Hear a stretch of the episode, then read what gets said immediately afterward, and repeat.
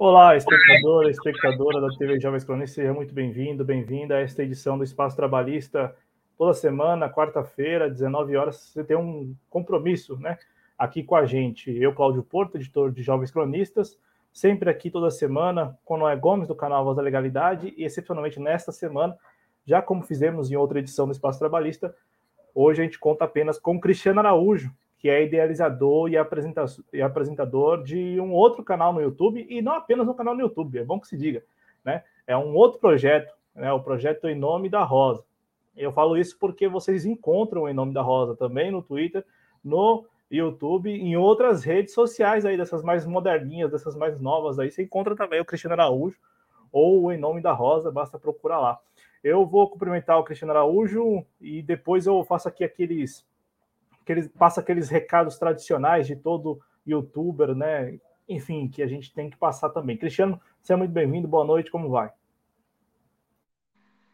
Boa noite, Flávio. Boa noite aos espectadores da TV Jovens Cronistas. Hoje a gente vai tratar de dois temas bem bacanas, né? Primeiro, essa manifestação do dia 12, né, que deu bastante que falar aí na internet, né, principalmente aí de domingo para segunda-feira, né, e a gente também vai falar um pouco sobre a, sobre a PL contra, contra terrorista, não, antiterrorista, perdão, quase que eu errei aqui, né, que também chamou bastante atenção, quase ninguém está falando sobre esse projeto, então eu decidi trazer essa pauta para o programa de hoje, porque ela traz preocupações para todos nós que uh, gostamos de movimentos sociais e que estamos de olho num governo que sabemos que não está lá muito interessado em ser assim tão democrático, então uma pauta como essa a gente não poderia deixar de abordar nesse espaço. Exatamente, Cristiano Araújo. E é contra terrorista mesmo, né? Que é o PL 1595, que institui lá a política nacional contra terrorista. E aqui na TV Jovem Cruz, assim que a gente tomou nota disso, tomou conhecimento lá em 2019, ainda pelo Duplo Expresso, e aqui eu falo isso porque eu dou crédito mesmo. A gente passou também a acompanhar, então desde então a gente está de perto ali.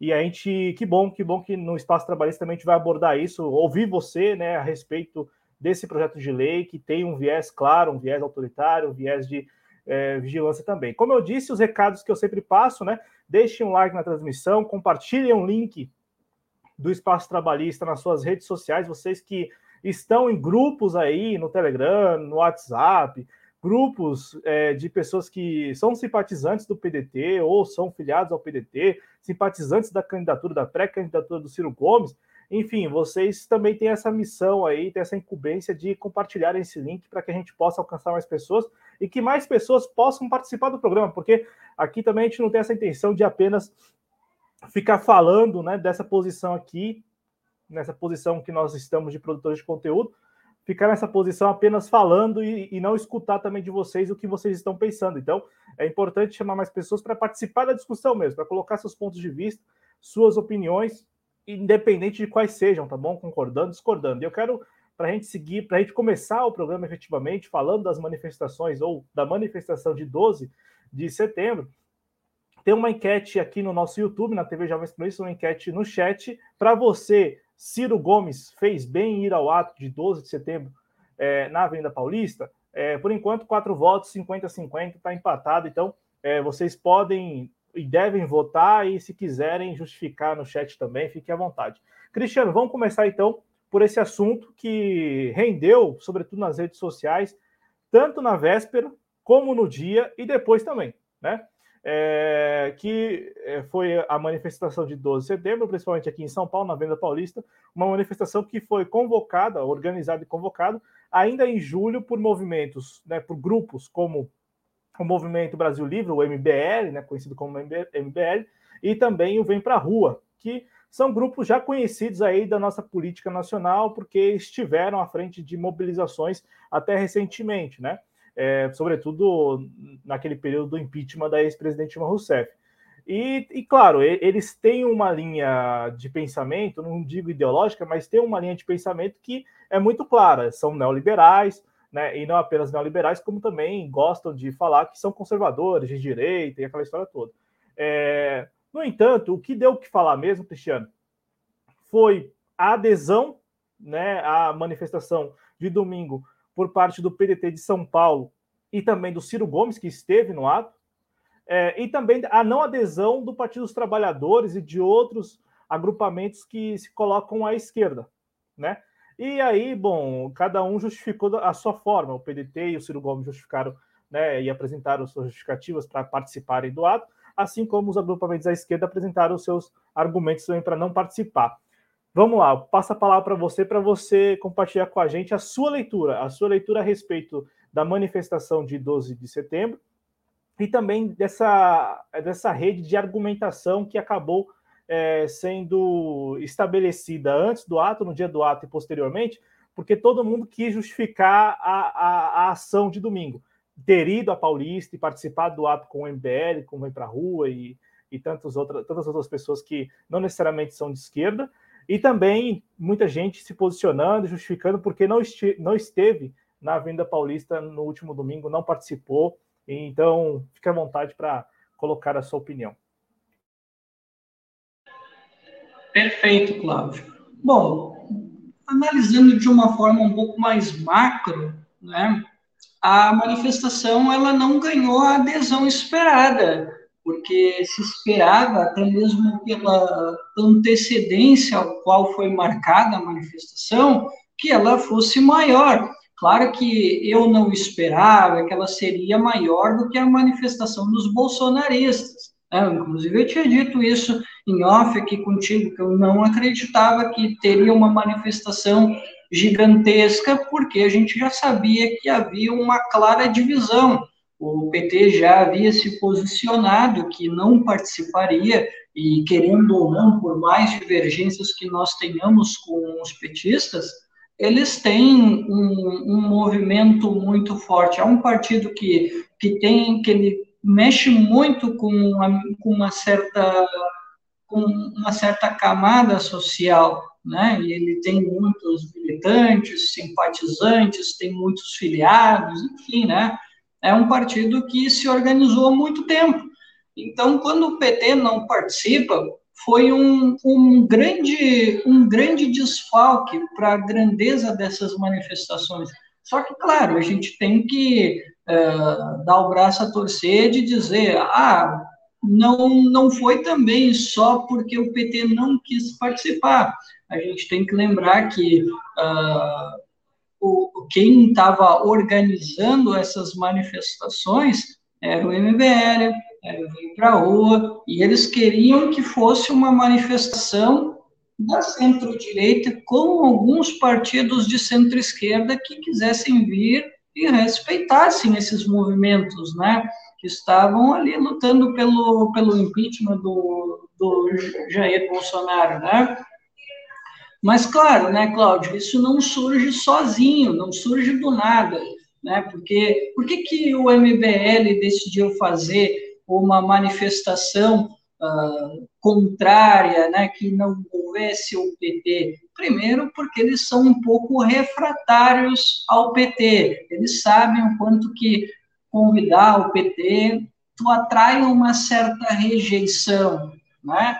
Mas também tem uma outra causa, que foi quando o PT, por exemplo, quando movimentos de direita quiseram vir nas manifestações de esquerda, nós tivemos uh, pessoas do campo progressista, não só petista, tá? Teve muito trabalhista também que se opunha ao MBL, aos tucanos, Cidadania e outros partidos da centro-direita de aparecer nos movimentos. Inclusive, foi dito aqui no próprio canal que nós tivemos casos de agressão nesse, nessas manifestações.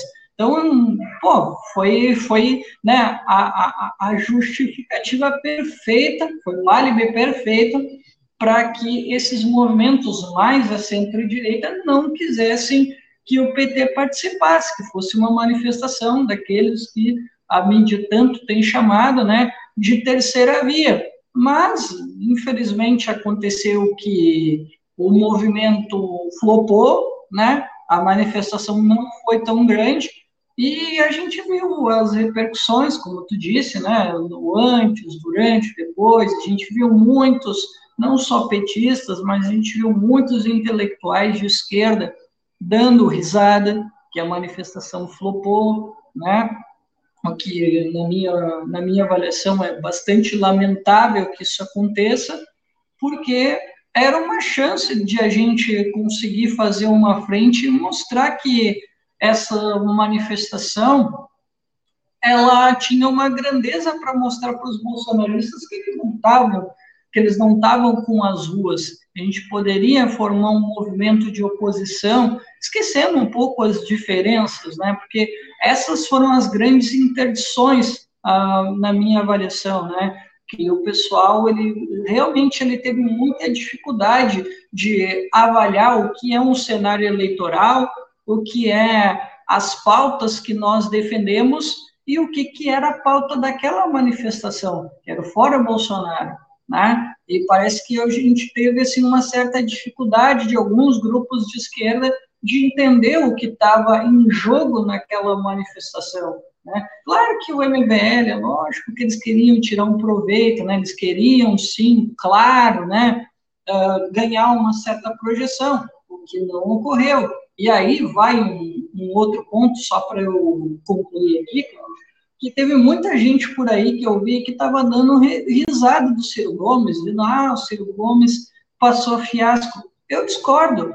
Essa manifestação, e eu, não foi só o Ciro Gomes que esteve lá na manifestação no, na Paulista, não foi só o Ciro Gomes, não foi só o PDT, o PC do B estava lá também, né? Ah, tanto é que vocês viram o Orlando Silva e tinha muito militante do PCdoB lá, e dizem que tinha até uns militantes do PT perdido por lá. Mas aí eu não sei se é real, tá? Mas foi o que me contaram. Mas, independente de quem é que estava lá representando a esquerda, aquela manifestação, aquela manifestação, perdão, ela, na verdade, ela fala muito mais sobre os grupos uh, de centro-direita do que da esquerda. Por quê? Por que eu digo isso? Porque a esquerda, na verdade, né, o PDT, o PCdoB, pelo que eu conversei com pessoas ligadas a esses partidos, eles falaram que eles conseguiram fazer muito mais barulho e eles se destacaram muito mais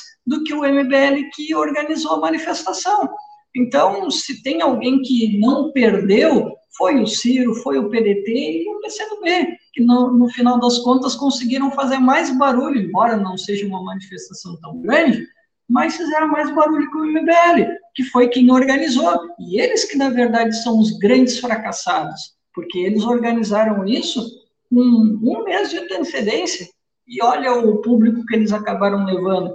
Então, essa é a minha primeira parte que eu queria colocar aqui, Cláudio.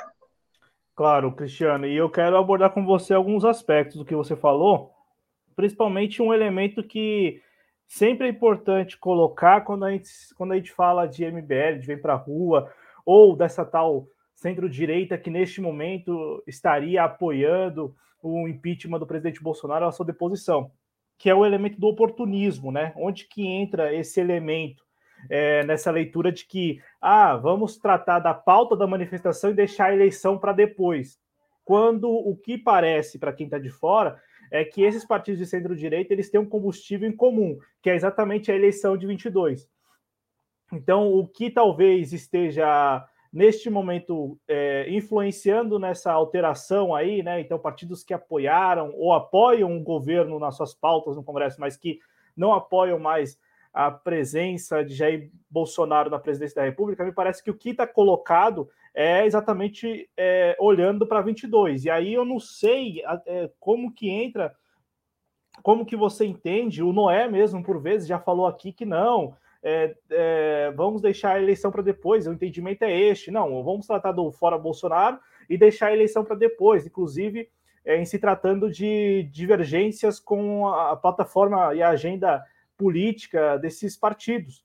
É, só que me parece que o que está movimentando essas peças aí, sobretudo do lado da centro-direita ou desses agrupamentos aí, é pensando em 22, exatamente na ideia que está amplamente difundida, de que sem o presidente Bolsonaro na condição de presidente, sem Jair Bolsonaro na condição de presidente, concorrendo como presidente, pode facilitar a ascensão de um candidato que é, seria o tal candidato à terceira via, o tal Biden brasileiro, essa história toda. Né? Então, esse entendimento está colocado e parece que isso tem motivado esses grupos a estarem mais é, sincronizados com essa pauta do tal do fora Bolsonaro. Só que também tem um outro elemento. Então, tem esse elemento do oportunismo, mas também tem um outro elemento.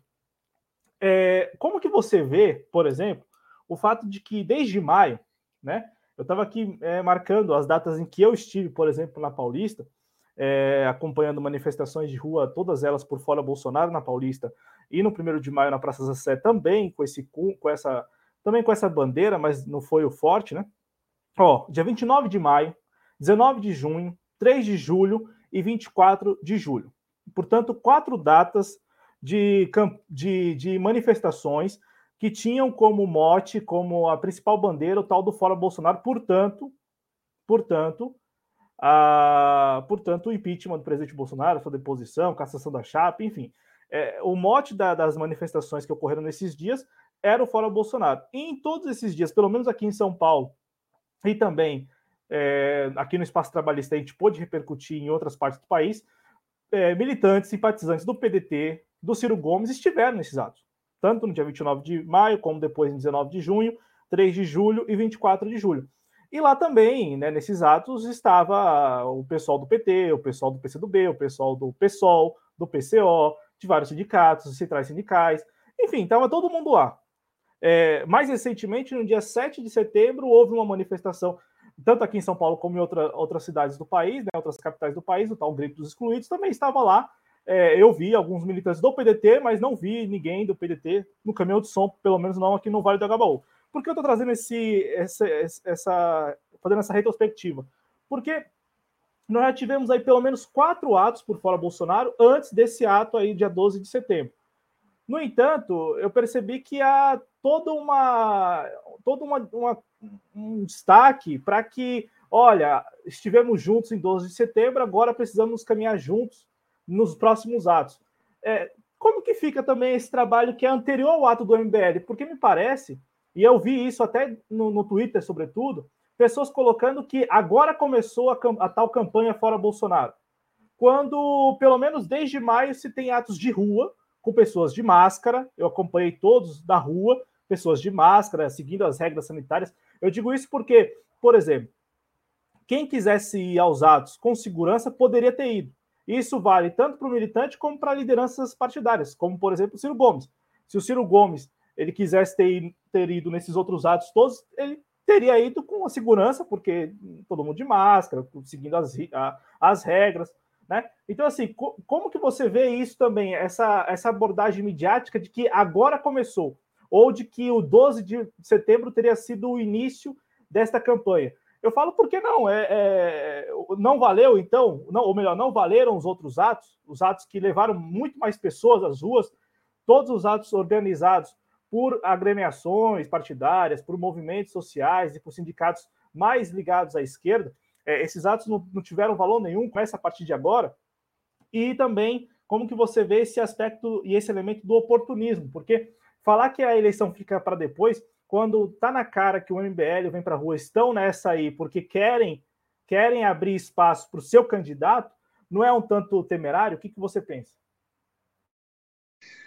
Bom, então, né, opinião pessoal, claro, os atos anteriores eles têm a sua validade, sim. Eu já expus aqui no programa, inclusive, que eu acho um erro esse negócio de haver uma manifestação de esquerda, uma manifestação uh, da direita, eu acho isso um equívoco total. Se a gente faz a leitura de que a democracia está ameaçada, né, e que o Bolsonaro ele é o grande responsável pelo que chamam de genocídio que está acontecendo no Brasil, né, com relação aí à questão da vacinação e que vem sendo apurado aí na, na, na CPI, não deveria ter esse, essas separações, esses muros ideológicos se a gente está vendo um momento grave que o Brasil passa.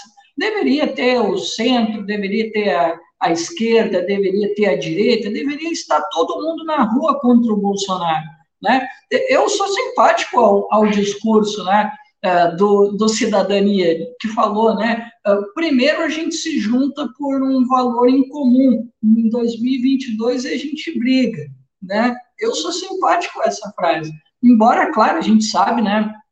Que o caso do MBL, ele estava fazendo a mesma estratégia que ele fez lá em 2013, 2014, 2015, né? É, que era usar a rua para se projetar. Isso eu acho que ninguém aqui é poliana para imaginar que eles não estavam fazendo isso, né? Acho que ninguém se enganou com isso. Claro que tem uma certa preocupação com a democracia, até porque é na democracia que eles se elegem, né? Mas a gente sabe que eles estavam usando as ruas, sim, né? É, é um contexto um pouco diferente, porque agora eles estão tentando pular fora da barca que eles mesmos abraçaram, eles embarcaram nessa barca, vamos lembrar, eleição 2018, né, MBL, Holiday, uh, Kim, deram apoio para o Bolsonaro, tinha videozinho com o Bolsonaro, ou a gente esqueceu isso? Não, a gente esqueceu, né, uh, e agora, depois de toda a besteira que eles fizeram, né, depois de tudo que o Bolsonaro fez, de besteira, aí agora eles estão tentando, né, no oportunismo, como tu bem lembrou, estão querendo pular fora do barco. Aí eles vêm com a preocupação, com a democracia e tudo mais, né, que tudo bem, une o útil ao agradável para a gente, né, trabalhista, porque a gente tem a preocupação com a democracia e lá, 2022, vamos disputar a eleição, só que não é o momento que a gente está falando, né? No momento a gente está mais preocupado com a democracia, né? Que foi, vamos lá, né? As palavras do Bolsonaro foram bastante claras na, no dia 7 de setembro, né?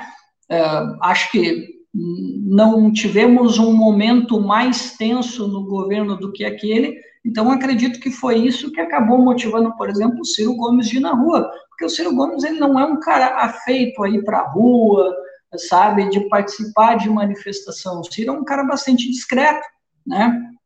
É, só que num momento como esse, em que a gente vê que o Bolsonaro faz uma ameaça como a que ele fez, né? Puxa, e ele se viu compelido de ir para as ruas para ajudar essa militância, para levar esse pessoal para a rua, e a gente viu aí, né, o pessoal aparecendo bastante, né? Agora, uh, outro ponto que eu queria destacar contigo, com relação à, à manifestação, né? Uh, o pessoal fala por aí, né? Até voltando naquele ponto aí que eu tinha abordado no iníciozinho ali, sobre o Ciro Gomes, né? Que eu vi um pessoal aí da esquerda petista falando, ah, o Ciro Gomes morreu, né? Na manifestação. Petista, tem um recado para ti o Ciro Gomes não morreu coisa nenhuma, porque eu não sei se os petistas estão ligados, hoje eu estou meio Noé, né? meio ar provocador, né?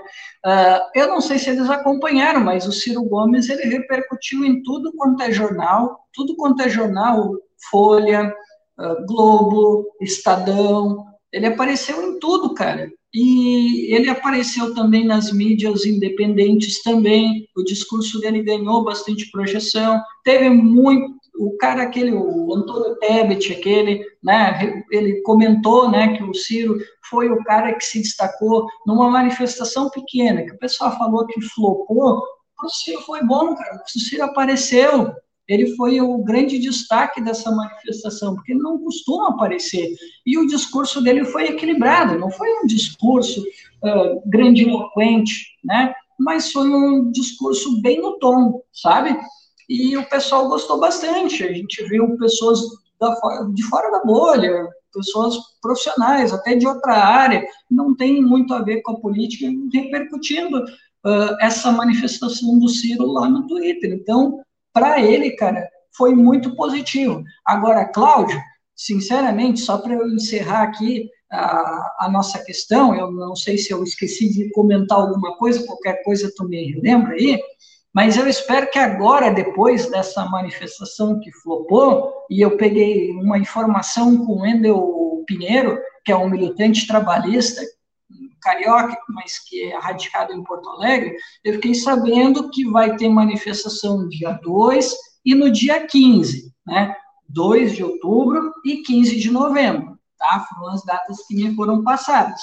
E aí, pelo que eu fiquei sabendo, dessa vez vai ter um acordo maior, não vai ser uma manifestação de esquerda, vai entrar o Cidadania, vai entrar o PV, e estão rolando mais conversas para que outros partidos também venham junto, né? Eu sei que o PT vai estar tá também, vai ter PT, Rede, uh, PDT, PV, Cidadania, e eles estão conversando com mais outras legendas para crescer esse bolo e levar mais pessoas para a rua. Isso sim, cara, para mim é muito positivo. Tu juntar outras forças e a gente conseguir se organizar e parar com essas, com essas uh, jogo de elegância, esse jogo de vaidades que a gente acabou vendo lamentavelmente. Então, eu espero que realmente o dia 2 e o dia 15 sejam uma oportunidade de a gente trazer as forças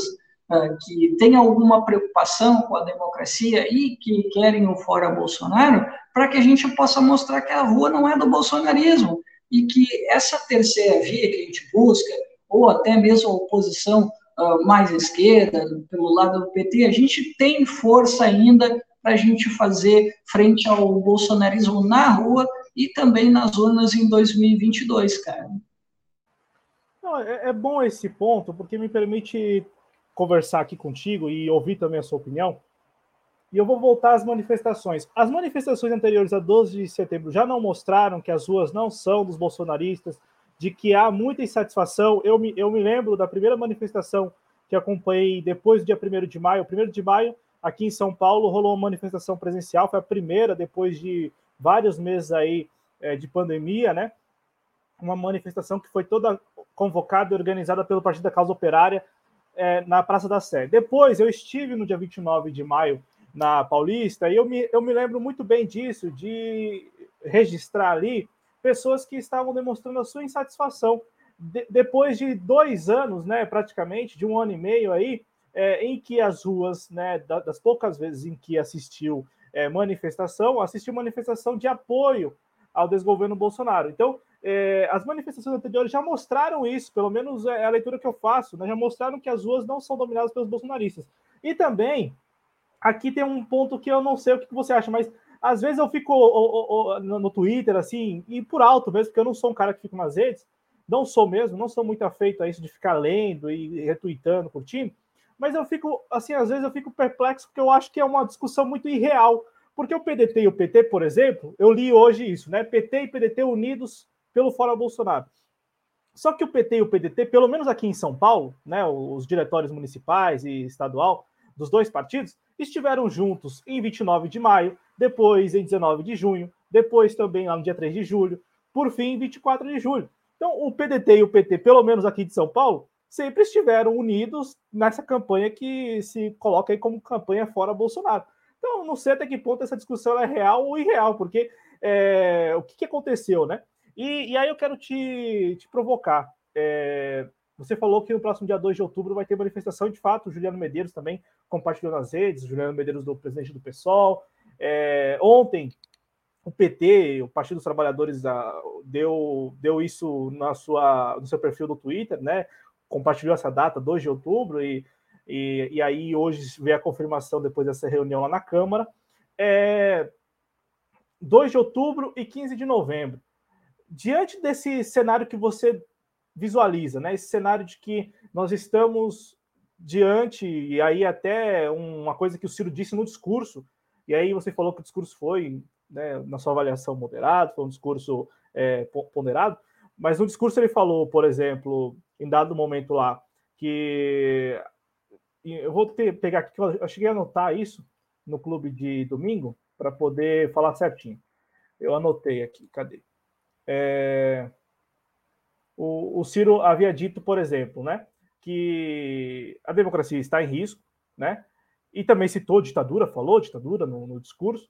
É, falou o Bolsonaro de novo. Opa, então vou, vou aguardar vou aguardar então para poder ver se se volta, porque acaba tem uns bugs aqui no StreamYard, né? Tem um voltou, Cristiano? Tá me escutando? Não. Então eu vou, eu vou, vou passar no chat então enquanto isso rapidão. Tá, assim, agora sim. Não, bom, então eu dizia, eu só vou destacar aqui dois, dois pontos do discurso. O Ciro fala de ditadura e fala também de demo... Não? Não está escutando, né? Beleza. Eu vou, vou passar aqui no chat rapidamente. Então, agradecer ao Diego de Souza, agradecer ao Marcos Boaventura, a Adriana Arcanjo, ao Adriano Garcia e quem mais que esteve por aqui ou está por aqui. Bom, são essas as pessoas que estão no chat aqui com a gente. Me escuta, Cristiano? Não, não escuto. Não escuto o Cristiano. Então vamos fazer o seguinte: vamos aproveitar. Aproveitar que o Cristiano não está escutando. Eu vou. Está escutando? Não, né? peço a compreensão de vocês, é claro, né? Peço a compreensão de vocês em relação Agora a. Tá. Agora sim? Beleza, agora, agora, agora sim, né? É, não, eu estava dizendo que no discurso, né? Você falou que o discurso do, do Ciro e tal. O discurso do Ciro, o Ciro fala de ditadura e também fala de defensores da democracia. Então, ele, ele, ele pinta ali que nós estamos na iminência ou estaríamos na iminência de alguma ruptura mesmo, né? De que o Bolsonaro não apenas quer, mas ele teria condições. Porque quando um militante fala isso, beleza. Agora, quando um líder da envergadura do Ciro vai a um, uma manifestação, sobe lá no, no, num palcozinho lá e fala isso, dá a entender que teria informações de que, ó, né? A minha provocação é: nós estamos de fato na iminência de algum tipo de ruptura, e em relação a essas datas que você me passou, é, não, não, tem um intervalo muito espaçado entre elas. A ideia é, é usar desse intervalo para poder mobilizar mais pessoas, mas se, e se der e se der no mesmo que deu a manifestação de 12 de setembro, que foi agendada lá em julho, passou dois meses quase e não levou quase ninguém às ruas. É, como que ficaria esse, essa, essa aliança de, de partidos, né? Como você lembrou, você citou, essa aliança de partidos que está à frente desse, dessas duas datas aí, dessa organização dessas duas datas de manifestação. Bom, então, Partindo para a primeira questão, não, eu não acredito que nós teremos qualquer tipo de ruptura. O Bolsonaro vai ficar nesse morde a sopra eterno, né? Sempre quando ele tiver o calor das ruas e da militância dele, uma hora ou outra ele vai soltar alguma alguma frase forte ou ele vai querer uh, aproveitar a ocasião que ele está com a militância dele, ele vai dizer alguma coisa que vai soar como uma certa ameaça à democracia, ele vai continuar nessas bravatas que ele tem feito, né? E o discurso, né, da ameaça à institucionalidade, ameaça à democracia, né? Ele é um discurso que, na verdade, ele também tem uma certa conveniência de parte dos partidos, porque Alguns, claro, realmente, sim, uh, acreditam mesmo que a democracia está ameaçada. Tem pessoas que realmente acreditam que, que, isso, que o Bolsonaro ele representa uma ameaça real. Assim como também tem outras pessoas que não é só pela questão da ruptura, eles não acreditam na ruptura, mas por tudo que o Bolsonaro fez até o momento, né, e já que a gente falou do Ciro Gomes, o Ciro Gomes, por exemplo, é um cara que ele ficou preocupado com com o que o Bolsonaro fez, né? Mas ele não acredita numa ruptura com a democracia, né? Ele está mais preocupado com aquilo que a gente vem descobrindo agora com a CPI, né? Que a gente tem visto o que está rolando aí, está quase terminando, né? Mas uh, já deu para pegar algumas coisas bem interessantes né? E a gente já percebeu a negligência desse governo, e claro, né, é, tem aquela nossa pauta histórica dos trabalhistas, que está muito presente no Ciro, né, que é a denúncia ao entreguismo, né, que nesse governo é horrível, né, eu estava comentando hoje pela manhã, antes de eu começar a trabalhar, que teve uma, uma audiência na Câmara dos Deputados ontem com Santos Luna, eu acho que é esse o nome do cara, eu não me recordo muito bem, né? Mas ele esteve numa, numa sessão e ele estava dizendo que teria que haver um desinvestimento na, na Petrobras. E ele estava falando que ia haver um leilão de mais campos de petróleo e eles iam se livrar das refinarias, né? Eu não sei os números exatos, são quatro e mais dois, eu não me lembro perfeitamente quais são os números, mas eu sei que inicialmente havia uma previsão de até de venda de até oito refinarias da Petrobras, né?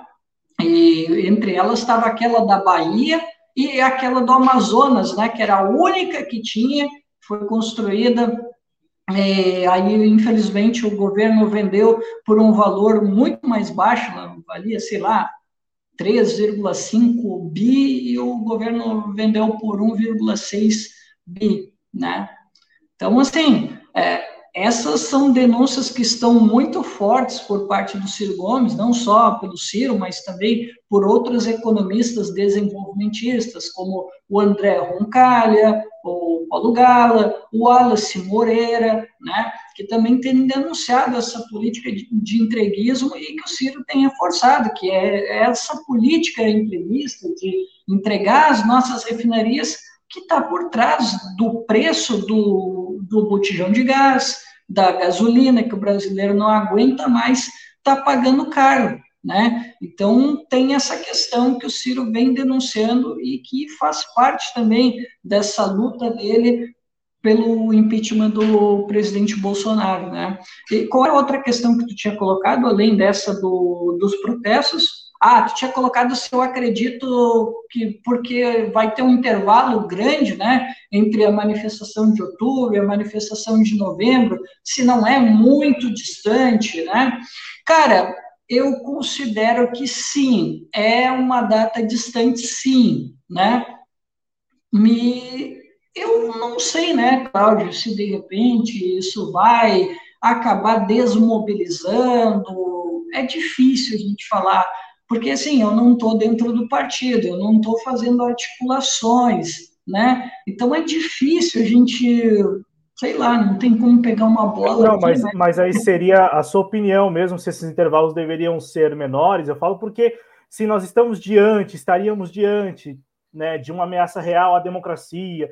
É, é, é, é isso que eu, eu, eu, como jornalista, não consigo entender. O discurso, às vezes, não é não casa com a prática, né? E aí eu, eu fico sem, sem, entender. Eu pergunto a sua opinião, por favor. Sim. Ah, tá. É, se for no campo da opinião, eu também acho que é distante, sim. Eu também acho. Eu acho que deveria ser, sim, né, num, num intervalo menor, né, até para a galera não se desmobilizar e não acontecer o que aconteceu, né, agora nessa manifestação mais recente, né, eu acho que pode acontecer sim essa desmobilização, mas é aquilo, vai depender da articulação dos partidos políticos para que eles possam né, se organizar e, de repente, trazer mais partidos, trazer mais pessoas para a rua, né, porque a gente tem visto que uh, cada vez mais a insatisfação com o governo ela vem aumentando pelo, pelas pessoas. Né, a gente tem visto cada vez mais o Bolsonaro vem se tornando mais impopular, né? E cada vez mais pessoas que não estão necessariamente é, ligadas a partidos políticos estão começando aí nas manifestações. Então, de repente, acredito eu que eles deixaram esse intervalo um pouco maior para ter esse tempo para renegociar com outras legendas. Mas aí, né, meu amigo, não sei se vai dar certo. Eu acredito que deveria sim ser um intervalo menor, mas, né, aí são agendas partidárias, são os acordos, enfim, né, daí são coisas que não nos cabe muito a gente falar, né. É, foge um pouco da nossa alçada. É que, como eu disse, eu fico, eu olho e vejo o discurso e aí a prática, né? E, e também Ô, Cristiano, para a gente ir até arrematando, tem perguntas do chat, tem ah, manifestações do chat que eu vou é, repercutir mais adiante.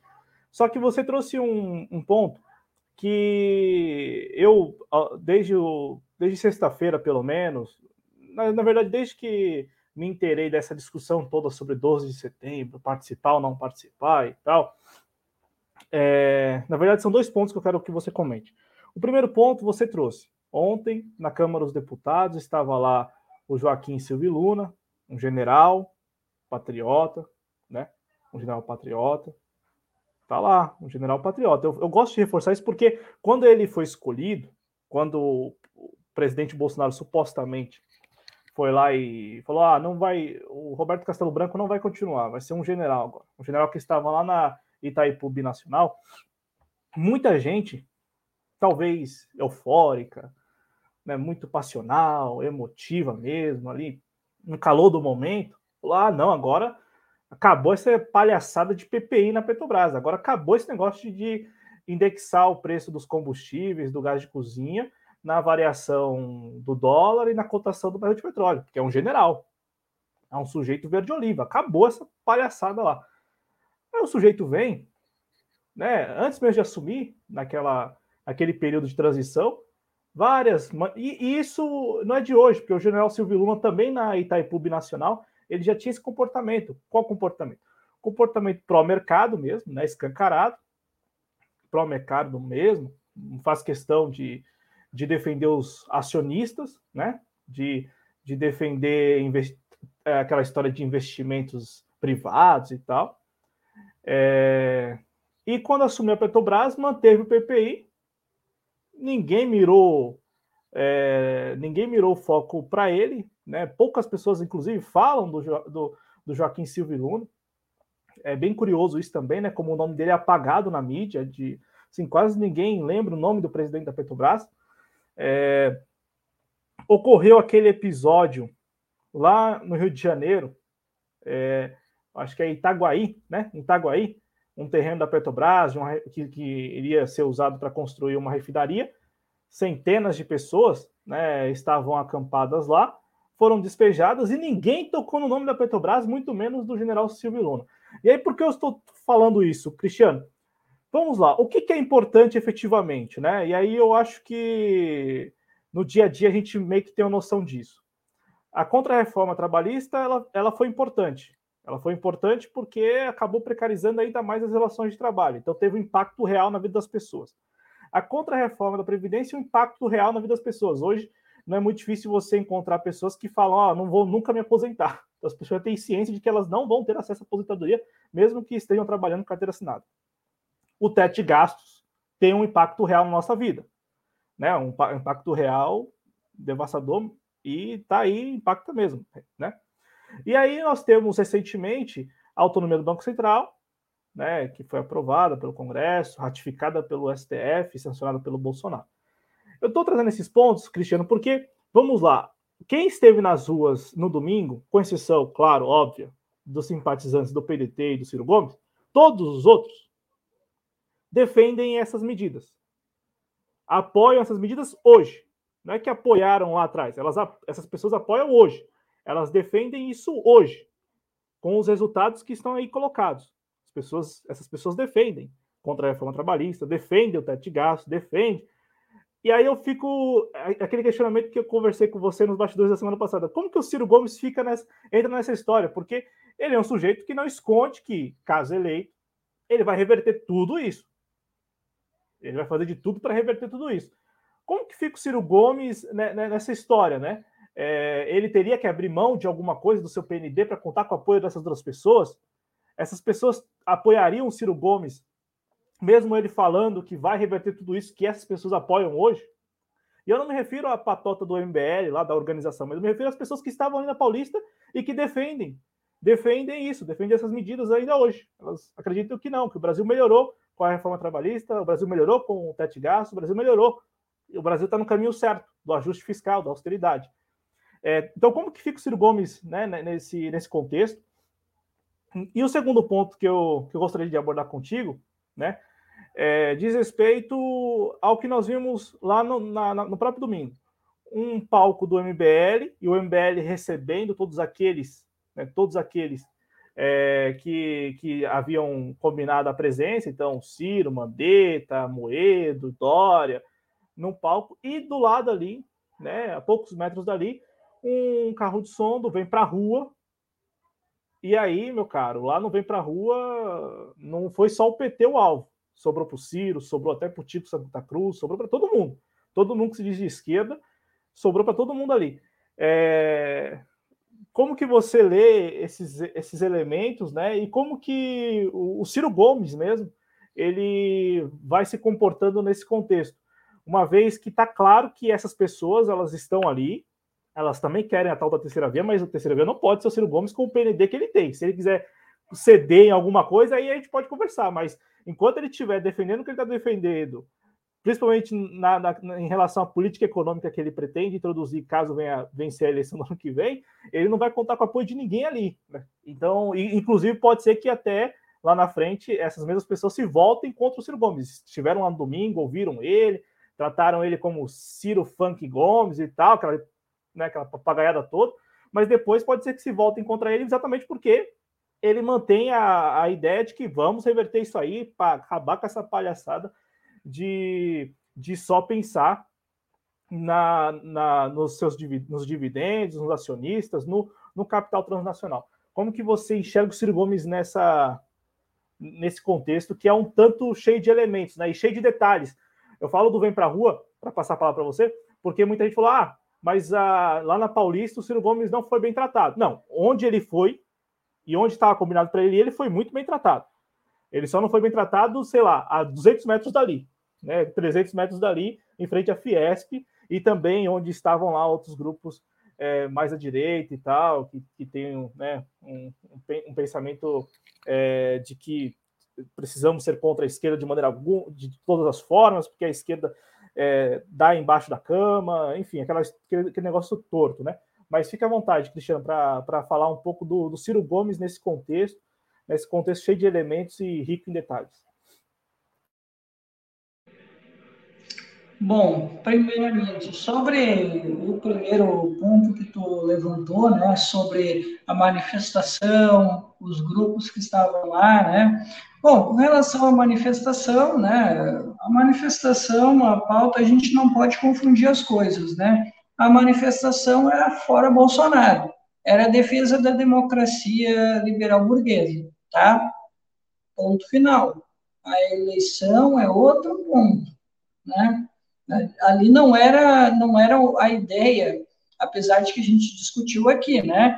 Que os grupos MBL vêm para a rua, né? Eles estavam pulando do barco do bolsonarismo para que eles se projetassem nas ruas para que eles acabassem ressuscitando lá para 2022, né? Falou isso? Tá, essa é a pretensão do MBL. Assim como o Ciro foi para a rua, porque era um momento crucial e todos eles foram ali na defesa da, dessa democracia, na defesa da institucionalidade, né, pelo fora Bolsonaro, e essa era a pauta. Não tem acordo nenhum. Uma coisa é a manifestação que ocorreu ali do dia 12 de setembro, e outra coisa é eleição, agendas políticas, né? São temas distintos, tá? Com relação a, a, esse pessoal que esteve com o Ciro Gomes na, na manifestação do dia 12, eu não espero o apoio dessa turma, sinceramente, e se eles acabarem escolhendo um outro caminho, é da política. É da política. Eles podem muito bem escolher um outro candidato e está tudo certo. E por mim, que eles fiquem lá no cantinho deles, com a candidatura deles, defendendo as pautas deles. Eu não quero mesmo o Ciro se misturando com o MBL, se misturando com o Bem para a Rua.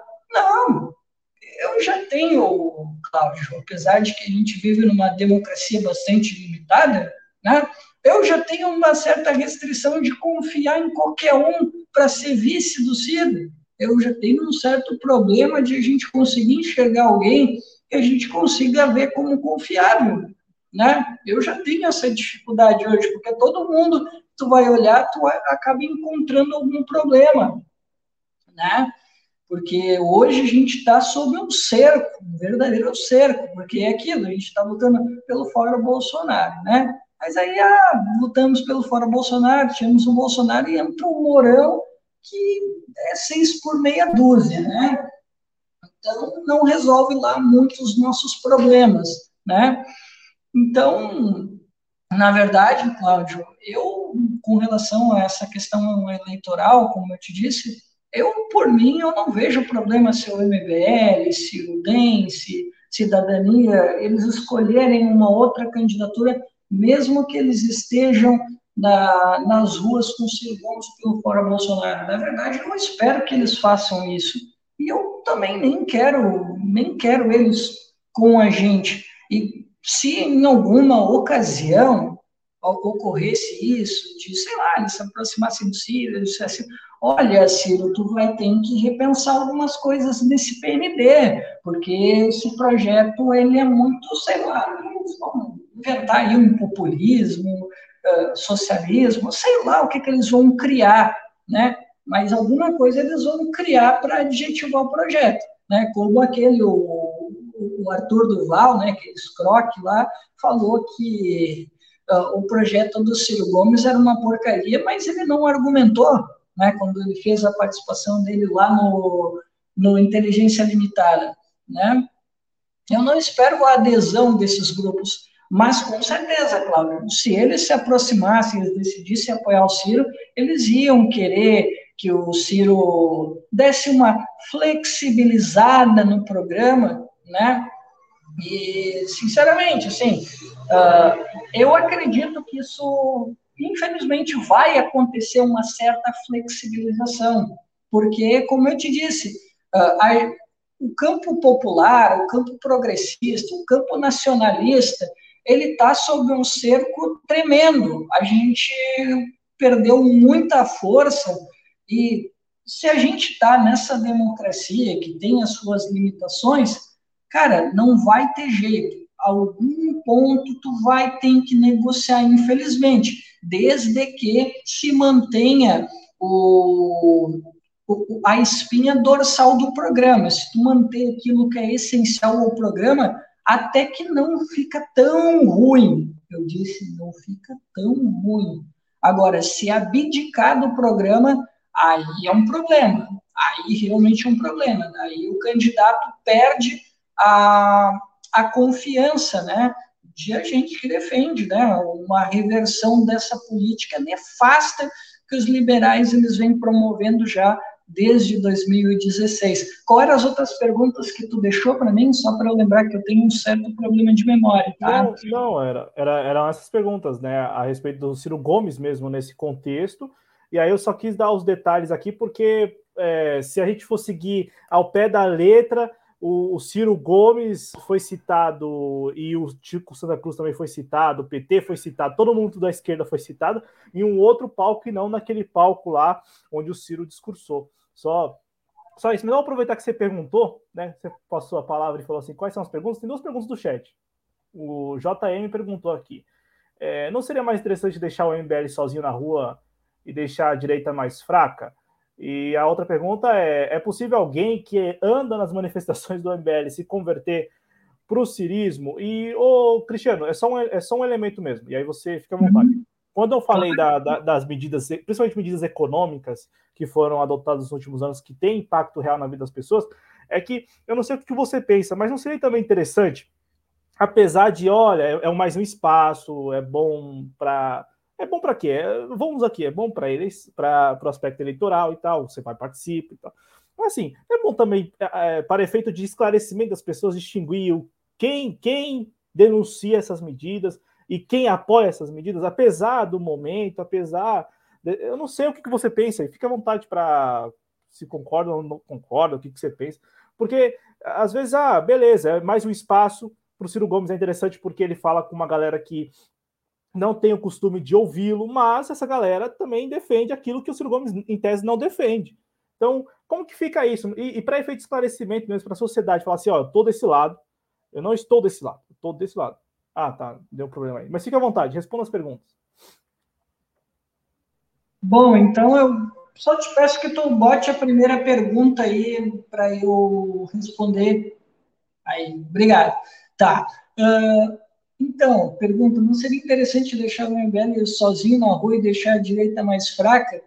Olha, então, é que na verdade o que, que a gente pensou, né? E o que, que eu penso também? Uh, eu acredito que, sinceramente, a gente não pode deixar que esses movimentos eles tomem um certo protagonismo, até porque, assim, como eu falei com o Cláudio aqui, eu não esperava que o movimento organizado pelo MBL, veio, para a rua, pela, pela centro-direita, ele fosse um movimento maior do que o movimento do bolsonarismo, tá?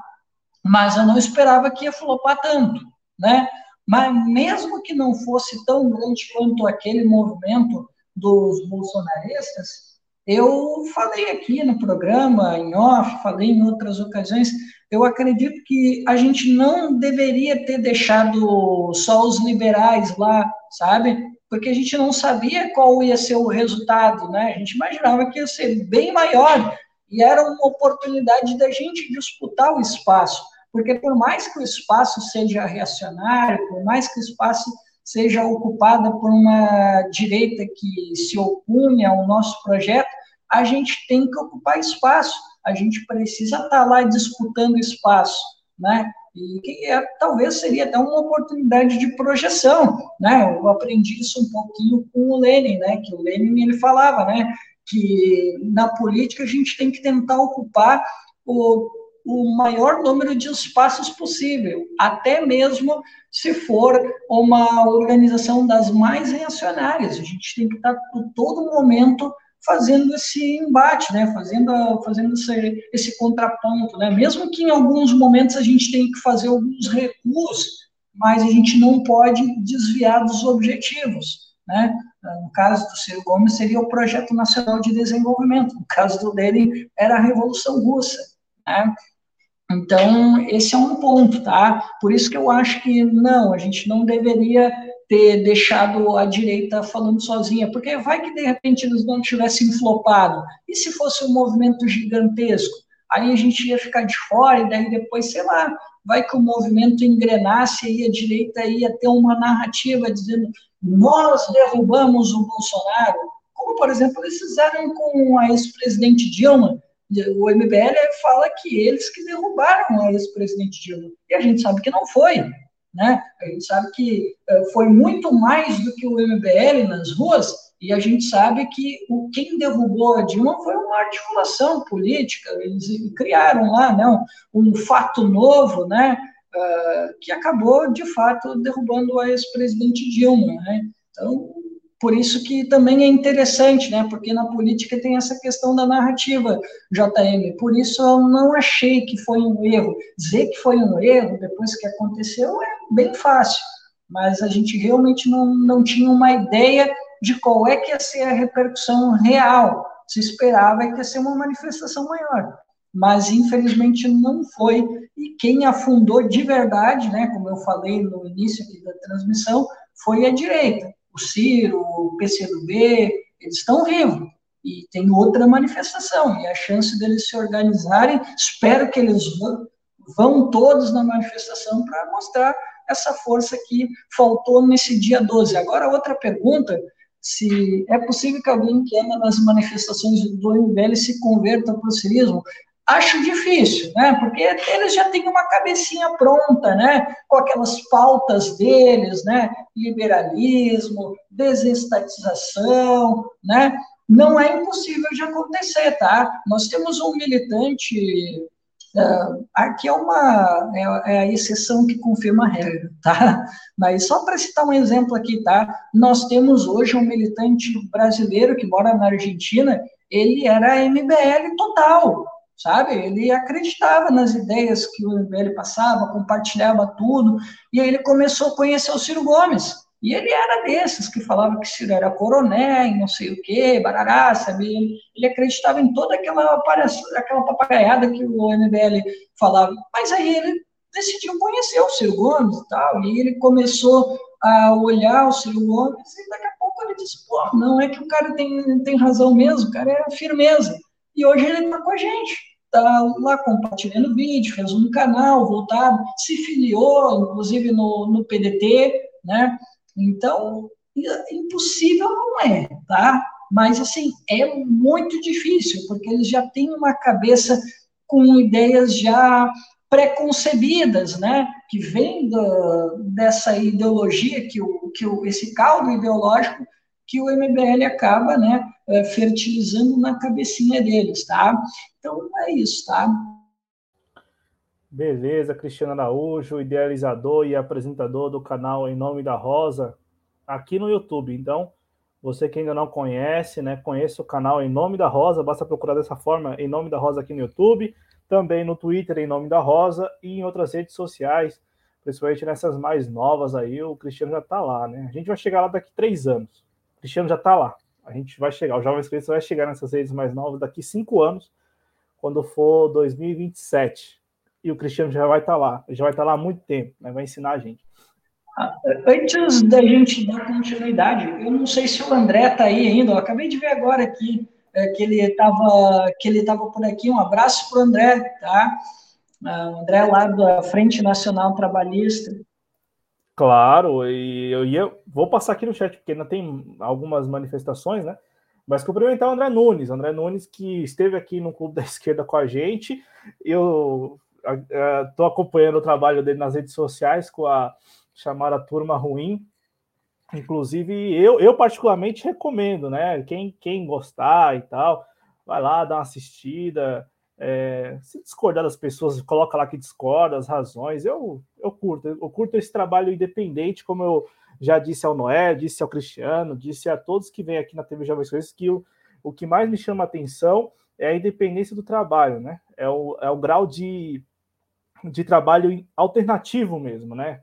Que não está a reboque da mídia hegemônica. Eu, eu, Cláudio Porto, valorizo demais isso. Então, independente do que as pessoas estão falando, independente da forma, da abordagem, eu sou um cara que aprecio demais o conteúdo alternativo e independente. Eu acho que nós, nas redes sociais, devemos abusar disso. E aqui na TV Jovens a gente experimenta isso há três anos, né?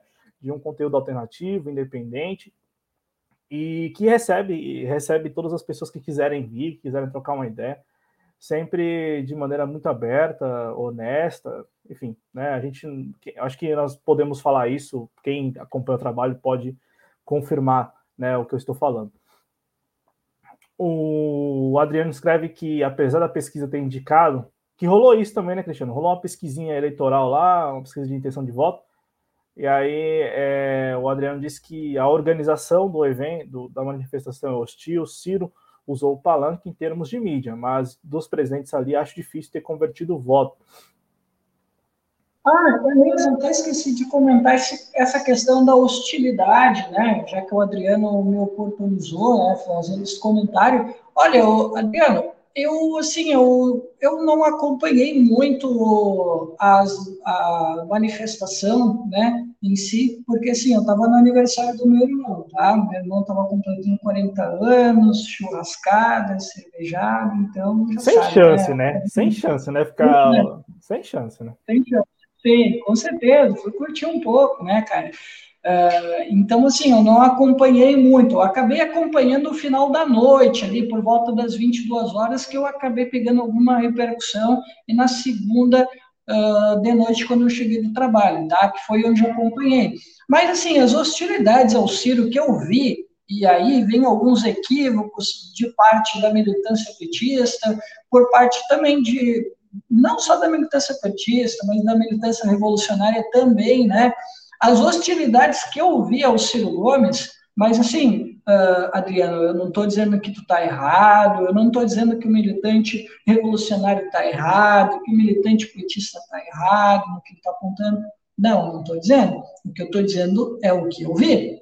O que eu vi de hostilidade ao Ciro Gomes, ela não veio do MBL, ela veio do Nando Moura do Nando Moura que eu vi um discurso mais forte contra o Ciro Gomes, né? Que ele estava lá no palanque do MBL, do Vem Pra Rua. Ah, daí pode dizer, ah, mas, quem garante que os caras não plantaram o Nando Moura ali justamente para fazer o trabalho sujo? Pode ser, com certeza. Assim como a gente também não caiu no, na do MBL, né? Porque o MBL, ele, olha a esperteza dos caras, né? E isso aí foi uma invertida que a gente deu no MBL. O MBL ele queria que a gente se despisse dos nossos símbolos, né?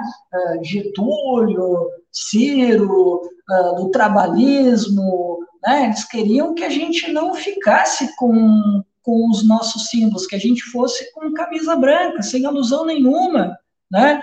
E aí a turma foi lá de camiseta branca, Ciro, eh, Getúlio, Brizola, enfim, né?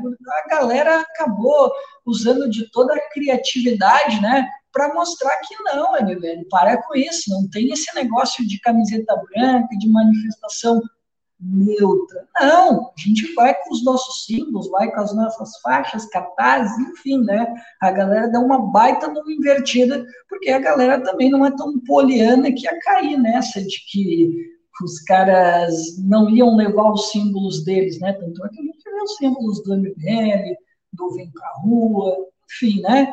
Eles levaram seus. E a gente não foi, não foi tão poliana de achar que os caras não iam, não iam sem os deles. Então, foi uma invertida que a gente deu neles. Mas é isso que eu tinha para colocar, tá? Com relação a essa questão aí, eu ouvi mais do Nando Moura. Mas, como eu disse, eu eu não sou dono da razão, eu não acompanhei tanto outras manifestações e pode ser que o Adriano esteja correto e houve outras manifestações mais hostis.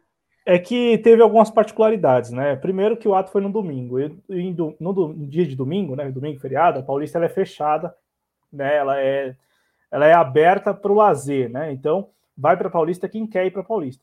E aí tinha até caminhão é, em alusão ao Major, ao Major é, Olímpio, né? Senador Major Olímpio, que já faleceu. Tinha caminhão também em alusão à monarquia. Então não dá nem para saber se, se se esse pessoal estava lá só porque era o domingo de lazer da Paulista ou se esse pessoal estava indo porque fazia parte da manifestação. Em relação ao Nando Moura, para terminar, é bom lembrar que no dia 7 de setembro, o Nando Moura e, e o Arthur Duval, eu falei, eles estiveram na manifestação do, dos bolsonaristas lá para fazer aquele negócio de perguntar para os manifestantes e tal, né? Então ambos estavam juntos. Eu não sei. Eu, eu, eu, tenho, eu sou da seguinte opinião, Cristiano, que o MBL, e há muito ele mostrou isso, que eles. Quem pagar mais leva. Né? Então, eles não, não, não, não tem muito isso de ah, nós temos. Ah, claro, tem questões assim, aspectos que eles não largam porque os patrocinadores bancam ininterruptamente. Essa agenda neoliberal deles, isso aí pode, pode vir Bolsonaro, Lula, Ciro, quem for, os caras vão seguir é, defendendo isso porque os caras contam com financiamento, principalmente de agentes do sistema financeiro. Isso eles não escondem desde que surgiram lá em 2014, né?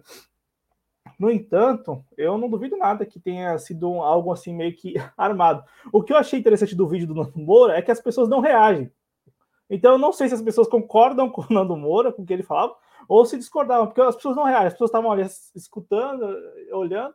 Eu vi algumas pessoas reagindo, mas não havia aquele negócio, isso é aquele grito, né? Então a gente não sabe muito bem o que aconteceu ali, mas rolou esse vídeo, né? Tanto é que o Chico Santa Cruz ficou incomodado. É, cara, deixa eu só fazer só um. Deixa eu só te meter aqui a minha colher aqui rapidinho, né? Já que tu falou, cara, sobre essa manifestação aí do Nando Moura, eu não sei se é real, tá, Cláudio? Mas, assim, eu ouvi falar que teve muita gente que, que ficou chateada com o Nando Moura. E eu não estou nem falando que é pessoas de esquerda, estou falando de pessoas da centro-direita mesmo. Que eles não queriam aquele tipo de discurso hostil a outras pessoas uh, que estavam participando daquela manifestação. Até aquele negócio do pichuleco lá, o como é que era? Era o Lula beijando o Bolsonaro, né? Não, não, não beijando não. Eles estavam, eles estavam, não estavam beijando não. Eles estavam juntos, né? Como ah, tá. um com a camisa ah, de. É verdade, verdade, verdade. De força é. e outro com. É, é porque tem um meme que rola por aí nas redes sociais dos dois se beijando. Aí eu já fui meio condicionada. Mas, cara, é, isso daí também teve alguma manifestação de parte da, da centro-direita também que não achou que não era apropriado. A gente sabe ali que, pô, os caras, né? Uh, do Vem Pra Rua, eles fizeram aquilo intencionalmente para separar, né, para dizer qual era o campo que eles estavam, nem Lula nem Bolsonaro. Sabe que uh, eles tinham essa intencionalidade.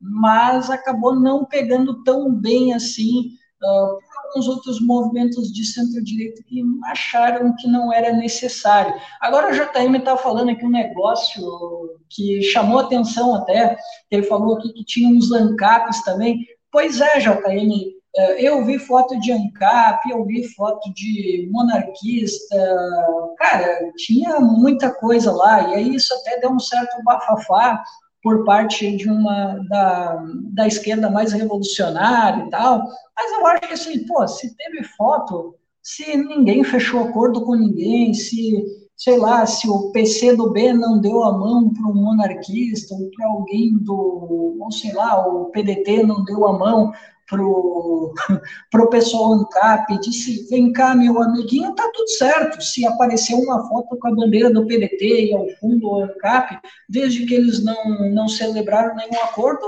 ok, cara, pode acontecer de ali no ângulo aparecer as bandeiras juntas, mas isso não quer dizer que eles estão em acordo, que concordam, enfim, né? Eu acho uma besteira essas questões simbólicas que muitas vezes são discutidas nas redes sociais.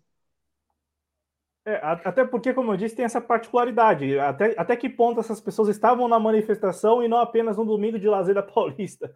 É, as pessoas estavam ali. Eu falo porque é muito comum. O PCO, por exemplo, tinha esse costume, não sei se ainda tem, mas tinha o costume de ir todo domingo para Paulista, independente de ter manifestação ou não, para ficar ali vendendo os seus souvenirs, né? Enfim, broche, camiseta e tal, e também para poder vender o, o Diário da Causa Operária é, e conversar com as pessoas, né? Então montar uma banquinha lá todo domingo. Eu falo isso, o, Cristiano, porque, bom, tudo bem, todo mundo sabia que ia rolar manifestação ali no domingo, mas até que ponto esses carros de som da monarquia, do Major Olímpio, não estavam ali porque todo domingo estão ali, né? Fazendo algumas atividades. Mas é isso, vamos, vamos seguir aqui. O Marcos Boventura falou que lá em Belo Horizonte havia muitas feministas.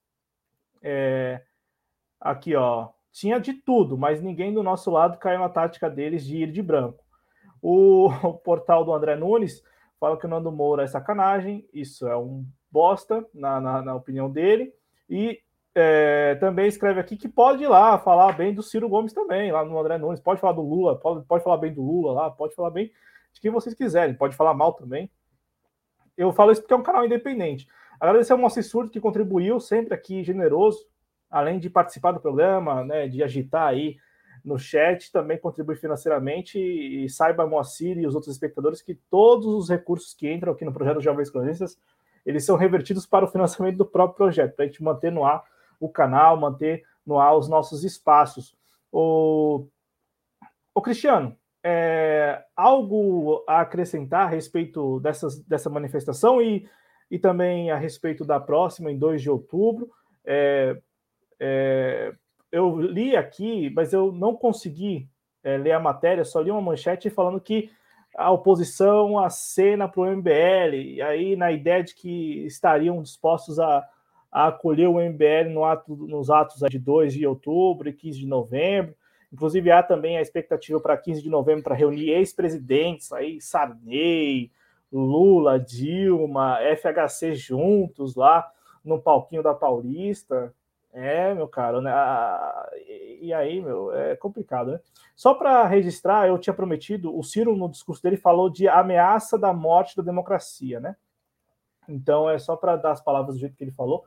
Algo a acrescentar, o companheiro Cristiano Araújo, a respeito das próximas manifestações? Enfim, o que você quiser falar de manifestação para a gente seguir para um assunto que é muito importante, que nessa semana talvez avance de maneira substancial na Câmara dos Deputados. Fique à vontade. Bom, o único comentário que eu teria a dizer, né, é que haja estômago, né? haja estômago, porque assim, a gente já teve que estar tá engolindo esse pessoal do MBL aí, que é difícil, né? Agora, ai, tem que engolir Sarney, outra turma aí, complicado, né?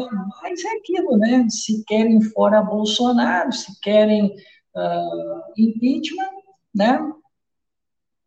que, que eu posso fazer, né? São as decisões partidárias, né? Mas é isso, cara, que eu queria dizer. Haja estômago. Mas, é. bora lá. Haja estomazio aí para toda a galera. Vamos todo mundo. O Adriano fala que é como a foto da Isa no debate da eleição passada ao lado do Mamãe é, falei, né? Sendo usada para atacá-la. E aí também o vídeo do próprio Arthur Duval que foi cortado. E o pessoal, até na. Eu falei isso para o Adriano, não acreditei. A revista Fórum publicou um artigo, né? Reproduzindo um, um story do Arthur Mamãe. Fala sério, né, meu? Com todo respeito, mas. É, é a, a, o vídeo não tá, rolou um vídeo aí de que o Arthur Mamãe falei falou: Ah, olha, não veio ninguém, a gente armou tudo aqui, não veio ninguém. Só que é o primeiro story de uma sequência de stories lá no Instagram em que ele mostra a galera, ele tá sendo irônico. Aí a revista Fórum, e eu não sei se mais quem, reproduziu isso como sendo: olha, ele, o Arthur reconhece o fiasco da manifestação. Meu caro, é, vamos lá, né? Primeiro que eu acho que nós temos assuntos mais bem mais relevantes para serem abordados, principalmente na forma de artigo. Eu não me daria o trabalho de escrever algo desse tipo. Arthur reconhece, eu jamais me daria o trabalho de pegar meu notebook e redigir isso. É, mas escrever isso e, e, dar como sendo uma apuração, quando na verdade vai lá no story do cara e vê que tem uma sequência, meu, meu, se toca também, né? Isso, isso de longe não é jornalismo, convenhamos, de longe não é jornalismo. Porque o básico seria o cara entrar no, no perfil do, do, do, Arthur e ver lá se aquele vídeo condiz com a realidade, se ele só, só gravou aquele vídeo ou uma sequência. Mas enfim, né? é, são coisas aí dessa, dessa, dessa discussão que a gente não sabe muito bem se ela é real, se ela é irreal. Eu sei que toma muito tempo mesmo, principalmente nas redes sociais. Aqui vocês podem falar, ah, mas vocês perderam uma hora e 16 minutos para falar disso. É, a gente abriu mão de uma hora e 16, mas nas redes sociais tem muita gente que só fala disso 24 horas. Entendeu? Então a gente está aqui registrando isso em uma hora, pelo menos uma hora. O resto agora do programa e também na grade do canal aqui, nós tentamos sempre trabalhar assuntos que merecem atenção jornalisticamente pensando. E é este assunto que a gente vai abordar, é um desses assuntos que merece a nossa atenção, a gente vai abordar agora. Só para recapitular as pessoas. Em, em 2019, o Major Vitor Hugo, que era então líder do governo é, na Câmara dos Deputados, né, Major Vitor Hugo, do PSL de Goiás, um sujeito que tem a fama de ser 01 em tudo, né, porque ele, ele passou como primeiro em várias coisas, inclusive ele foi assessor parlamentar do gabinete do então deputado Jair Bolsonaro, tendo passado num concurso que só tinha uma vaga, e ele passou. É, então ele tem essa fama de 01, a, além do histórico, né, também militar e tal. E aí o Cristiano, em 2019, ele apresentou o PL 1595, que inclusive, é, eu acho que, não sei se foi o Congresso em Foco, acho que foi o Congresso em Foco, é, conseguiu ali comparar esse projeto de lei com um outro projeto de lei de autoria do Jair Bolsonaro e via que tinha pontos em comum ali, né? Esse projeto de lei ele pretende o quê? Pretende criar a política nacional contra terrorista. Depois da lei antiterrorista da, da ex-presidente Rousseff, o Major Vitor Hugo, o presidente Bolsonaro entendem que é preciso ter uma lei nacional contra terrorista para, na, na visão deles, né, a, intenção é prevenir ações contra terroristas no Brasil, né, criando até uma força nacional contra terrorista, criando a autoridade nacional contra terrorista, enfim, uma infinidade de, de novas é, figuras aí nesse arcabouço legal que responderiam ao presidente da República por meio dessa autoridade nacional contra terrorista e que na prática por a lei ser um tanto abstrata, em até certa medida um cheque em branco, poderia, e poderá, no caso, perseguir movimentos sociais, movimentos sociais, movimentos de oposição. Né? É, é esse o temor. No entanto, Cristiano, em 2019 quase ninguém falava desse assunto. Isso, na época, eu me recordo que somente o Duplo Expresso abordava esse assunto, porque o Duplo Expresso viu esse PL 1595 e um conjunto de projetos de lei e também de um decreto é, que tinha ou tem como objetivo criar o arcabouço legal para um Estado que monitora, um Estado vigilante, um Estado um pouco mais de viés autoritário mesmo. Né? E aí, desde que a gente tomou conhecimento, desde que eu tomei conhecimento disso por, pelo eh, Duplo Expresso, e eu estou falando do Duplo Expresso aqui porque, enquanto jornalista, acho sempre conveniente dar crédito, né? até porque se eu não digo, vocês fatalmente vão muitos que conhecem o trabalho do Expresso vão falar, pô, o Duplo Expresso falava disso desde 2019. Então, tá aqui o crédito dado, e aí desde que eu tomei conhecimento também passei a acompanhar tanto o SPL, o PL 1595, como os outros PLs, o PL 2418, o PL 443, enfim, né? Uns outros PLs, eu tenho até uma notinha aqui, né? Uma nota é um stick aqui que eu anotei tudo isso lá em 2019, para acompanhar de perto e para repercutir aqui no canal. E esse PL 1595, o, o Cristiano, ele chega nesta semana numa fase que é bem interessante. Ele foi discutido em várias comissões da, da Câmara dos Deputados, e está neste momento na comissão especial da Câmara dos Deputados. Tem como relator o deputado Sanderson, que é aí do Rio Grande do Sul, né? Ele é do Rio Grande do Sul ou é do Paraná? É, eu acho que ele é do Rio Grande do Sul, o deputado, o deputado Sanderson, que é do PSL. Eu acho que é isso. Eu acho que ele é do PSL do Rio Grande do Sul. Isso. PSL do Rio Grande do Sul, deputado Sanderson. E, e aí, esse, esse relatório, né, que, claro, ele é a favor da aprovação do PL 1595, esse relatório deve ser votado amanhã, 16 de setembro, no âmbito dessa comissão especial. Ô, Cristiano, é, vamos, vamos tratar desse assunto, que é um assunto sério, é um assunto que aqui na TV Jovem Suíça, todas as vezes que a gente abordou, a gente até ilustrou ali com alguns pontos do que pretende esse PL, só que o que está colocado é que esse PL ele está andando na Câmara dos Deputados, tudo indica que vai ser aprovado amanhã. Inclusive, a comissão, na segunda-feira, votou um requerimento de retirada de pauta, e pelo que eu lembro, o placar ficou em 18 a 10, 18 a favor, 18 contra o requerimento e 10 a favor do requerimento, portanto, dá para a gente antever aí que amanhã vai ser mais ou menos esse o placar, 18 a 10 a favor do PL, a favor do relatório. E aí, o Cristiano, é, apesar das audiências públicas, apesar de, todo, de todos estarem muito temero, temerosos em relação à SPL, receosos também, é, apesar é, de muita gente falar, ó, oh, isso é muito abstrato, isso aí pode abrir um precedente para perseguir a oposição, perseguir movimentos sociais e tal, apesar desses alertas, o PL vai avançar do jeito que o Major Vitor Hugo introduziu e, na verdade, apresentou em 2019. É, alguns pontos foram alterados, mas o, a essência continua sendo a mesma, uma essência de viés autoritário, vigilante. E como que você lê, como que você vê esse PL? E, claro, fique à vontade para falar um pouco da oposição também, do trabalho da oposição é, em relação a esse PL, porque em 2019 o comportamento era meio de esconder isso, em 2020 também não deram muita atenção, no segundo semestre de 2020 passa haver uma mudança aí, a UNE, por exemplo, a União Nacional dos Estudantes se manifesta contra o PL 1595, então meio que coloca esse tema ah, para discussão, coloca esse tema né, na visibilidade, dá visibilidade para esse tema, e agora em 2021, pelo que eu estou entendendo aí, a oposição está meio que atenta, quer evitar que isso avance. Como que você também está vendo o papel da oposição em relação a esse tema, que é um tema muito, muito sensível, né? Bom, muito bom, Cláudio, tu lembrar, né? Eu também fiquei sabendo desse projeto e dos outros dois, né? Pelo Duplo Expresso. Eles já faziam a militância lá no canal, né? Há muito tempo, desde 2019, divulgando. Né, eles chamavam do projeto Tabajara, né? É, eles chamavam, né? Que Patriotic Tabajara, né? Oi? Era o Patriot Tabajara, algo assim, né? Eu não me lembro, eu não estou te ouvindo, tá robotizando a voz de novo. Eu, eu, esqueci o nome, eu sei que tinha alguma coisa com Tabajara. é, chamam... Petri, Patriotic, né? Tá me escutando? Não. Hum. Mas, enfim, não tem importância. A nomenclatura ela não, não tem muito problema mas eles já vinham alertando para isso e os partidos ficaram dormindo, sabe? Eles não, não se atentaram a, a esse risco, né? Desse, desse projeto, né? Desses três projetos que caminhavam juntos, né? E que ah, não, eles não chamavam de AI5 digital também, ou AI5 digital era uma outra coisa, não me lembro muito bem, porque eles ficavam rodando muito nesses temas, né?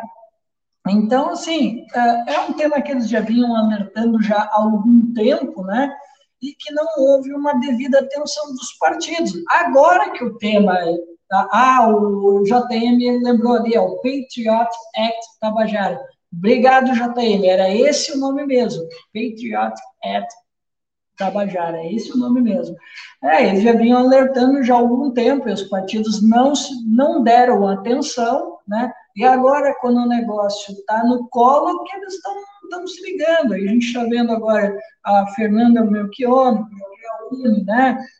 Os partidos de oposição agora que estão dando atenção para esse projeto quando está tá indo a votação, né? Teve ali, né? Um, um, foi adiada a votação, né? Mas, como tu disse, a possibilidade de o projeto passar é muito grande, porque a gente tem a centro-direita muito forte no Congresso Nacional e é uma pauta cara para eles, né? E, claro, né, e aí vai uma opinião minha, né, Cláudio? Para mim, esse projeto é encomendado, não é um projeto que surge por acaso da centro-direita. Para mim, isso aí foi encomendado né, do próprio imperialismo norte-americano, que está exportando mais uma política para nós. Eles já exportaram para nós a política antidrogas lá na década de 70 e seguiu assim até mesmo nos governos progressistas, quando o Lula aprovou, né, uma lei ainda mais pesada com relação à política de drogas. Eu não estou aqui fazendo nenhuma defesa de liberalização, de descriminalização das drogas, não é nada disso. Eu estou só trazendo fatos para cá, né? Que são políticas importadas, né? Que vêm do estrangeiro e que são aplicadas aqui. E eu acredito que essa política antiterrorista, essa política nacional antiterrorista, ela é uma política importada, que ela é encomendada, essa política, para tentar, né, quando vier o, o, o que tem de pior que a gente acredita que pode acontecer, né, o Cláudio, que pode acontecer, eles vão precisar dar uma parada na população para que a população não se revolte para conter qualquer tipo de revolta, para conter qualquer tipo de movimento, talvez até mais radical, como, por exemplo, sei lá, um PCO da vida, um PCB, né? talvez um movimento nacionalista, como o do André, né? Então, assim, talvez seja uma possibilidade de trazer uma pauta como essa para poder conter a manifestação, seja de movimentos talvez mais radicalizados, né? ou talvez até mesmo para parar o rolo compressor que eles estão preparando para vir para a América Latina, né? porque o imperialismo ele nunca descansa, ele está sempre trabalhando para tentar né, uh, fazer um, um, cerco contra o, o, o território aqui, né? contra os nossos irmãos latino-americanos. Então, eu acredito, sim, que essa pauta ela é importada e é uma pauta estranha a nós, né? Porque a gente não tem na nossa história um histórico de terrorismo. Não tem. O Brasil não tem um ataque, não, não sofre com essas com essas questões relacionadas ao terrorismo, né? Uma pauta estranha para a gente. E sem contar que o, o projeto, né? Ele visa estender demais essa o tipo né, de terrorismo. Né? E sempre quando tu estende o, o, tipo, o tipo penal, enfim, né, tu acaba fazendo com que o governo, às vezes, acabe pesando mais a mão do que deveria. E aí isso abre né, um precedente para o arbítrio.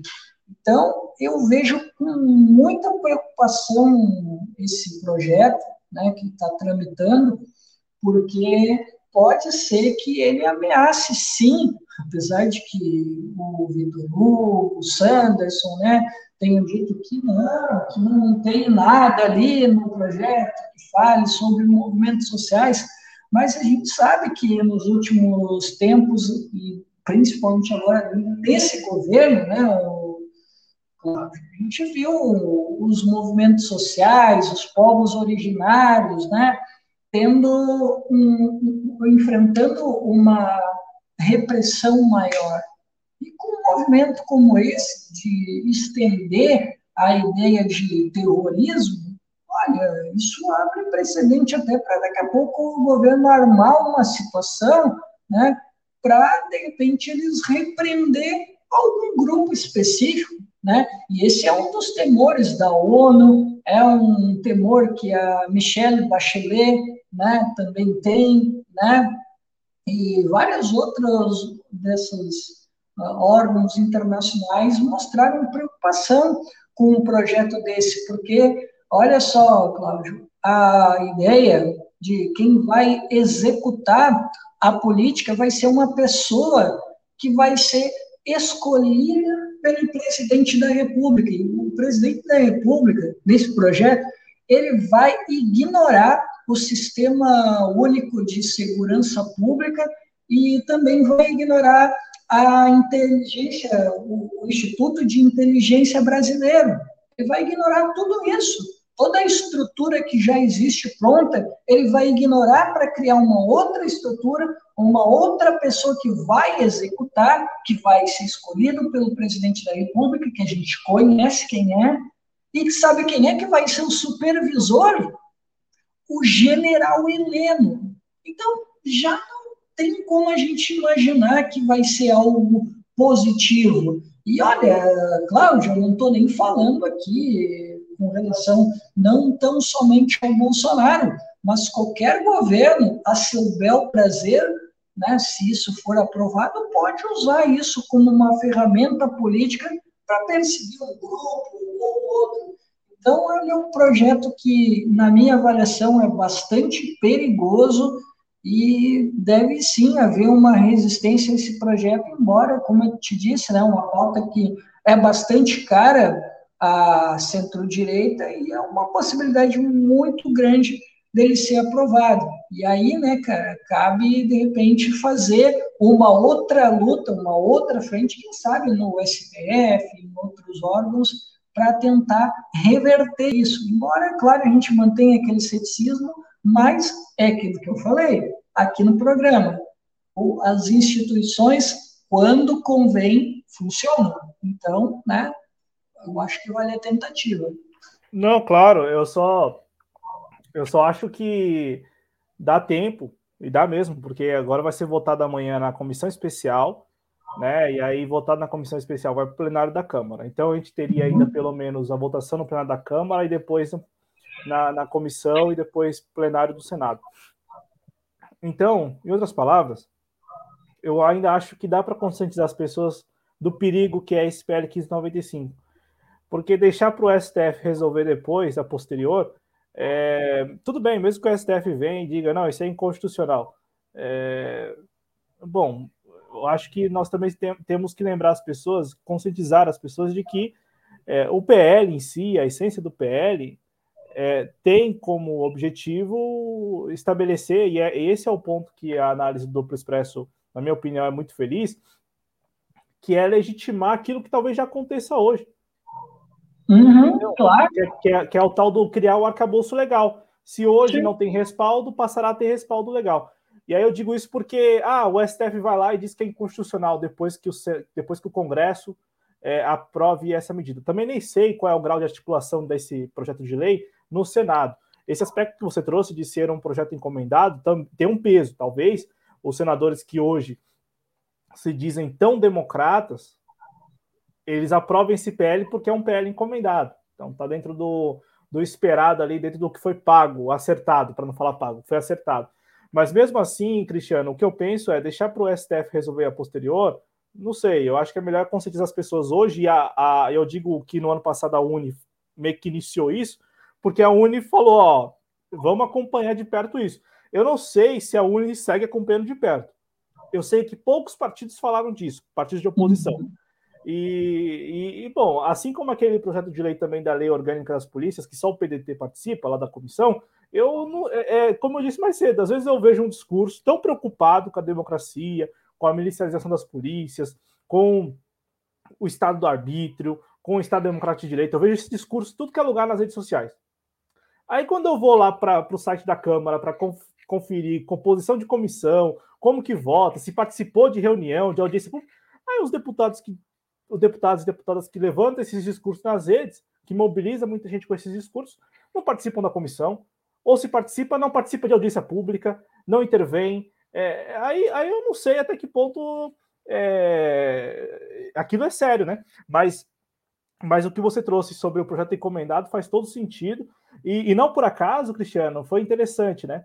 O PL 1595, ele, como nós falamos, ele foi apresentado em 2019, mas até a própria dita base bolsonarista abriu mão dele, ou não é que abriu mão, mas deixou ele de lado, principalmente no ano passado e neste ano, para poder trabalhar o voto impresso. Aí depois que viu que o voto impresso não ia andar, até porque já estava dentro do esperado, que não iria avançar em razão da, das articulações dos ministros do STF e tal, é, e, os aliados do Bolsonaro passaram a trabalhar a, a, o PL 1595 como uma espécie de tábua de salvação. É, e, e, agora, pelo jeito, há todo um, um acordo mesmo para aprovar isso. Eu falo que, pelo menos na comissão especial, já vai passar. No plenário da Câmara, aí vai depender de uma outra articulação. É, e eu quero te devolver com um ponto que você mesmo trouxe, né, que é o fato de, de dessa lei, desse projeto de lei, abrir mão daquilo que nós já temos hoje, do aparato que nós temos hoje. E aí, nessa semana, eu li no, no Estado de São Paulo é, uma reação dos delegados da Polícia Federal em relação a esse PL, por quê? Não, e, e, é interessante porque a narrativa, ela, quando convém, né, não, não, importa de onde, ela, de onde ela saiu, mesmo que tenha saído de algum sindicato de esquerda, mesmo que tenha saído da Uni ou de qualquer militante de esquerda, não importa. Eu vou, vou pegar essa, essa narrativa para poder também defender a não aprovação do PL. Os delegados da Polícia Federal falaram que esse PL tem um viés autoritário, esse PL busca né, é, estabelecer um, um Estado que não necessariamente vai seguir a risca, perdão, gente, é que eu estou meio gripado, mas não vai seguir a risca o que já está estabelecido. Por outro lado, esses delegados esquecem de dizer que o que talvez os motivem contra o PL é o fato de que o PL tem ali, né, num dos pontos lá, a criação da Força Nacional Contra-Terrorista. E isso acaba meio que conflitando com a atuação da Polícia Federal. Né? Então a Polícia Federal perderia espaço é, nessa nova organização aí. E aí eu acho interessante porque eles falaram: não, não, a gente é contra porque isso aí é, é inconstitucional, isso aí é muito autoritário. Mas na prática, o que talvez esteja motivando todos eles é: ó, não vamos perder espaço nessa brincadeira aí, a gente não pode perder espaço, né? Porque a, a Força Nacional contra Terroristas seria composta por policiais, agentes né, de segurança, policiais militares, agentes da Polícia Federal também, enfim, agentes de segurança, só que todos escolhidos meio que a bel prazer pelo presidente e pela autoridade nacional contra terrorista. Não seria ali, ah, vai haver concurso para isso, não. A escolha meio que ficaria a cargo, pelo que está lá no PL, ficaria a cargo exclusivo da Autoridade Nacional contra Terrorista, né, Cristiano? Perfeito, foi exatamente isso que eu entendi. É, é, uma, é uma nomeação que cabe à discricionalidade do presidente da República. Ele vai lá e vai nomear o cara e é isso aí.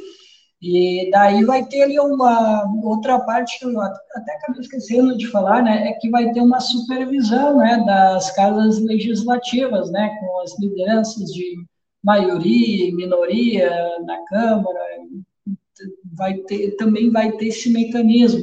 Mas eu acho que não caberia, não caberia a eles esse tipo de de fiscalização. Pô, os caras já têm que ficar cuidando de uma série de assuntos, aí vão ter que cuidar de um assunto como esse, se já tem, por exemplo, a Polícia Federal que poderia estar fazendo isso, né?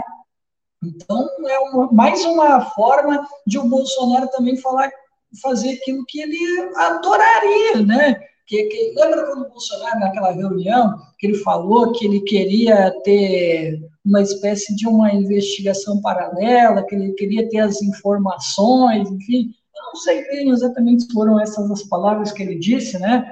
Mas com esse projeto ele consegue ter, né? Essa espécie de inteligência uh, paralela para ficar monitorando, para ficar fazendo esse tipo de trabalho, né? Então, eu vejo com preocupação isso. Mas, Cláudio, além dessa questão que a gente colocou aqui, tem outros pontos, né, que são os jabutis dentro do projeto, né? Por exemplo, o Bolsonaro, né, malandramente, vai lá e coloca dentro de um projeto, né, esse de constituir o Sistema Nacional Antiterrorista, ele vai lá e coloca dentro do projeto o excludente de licitude. Ele colocou dentro desse projeto também, né?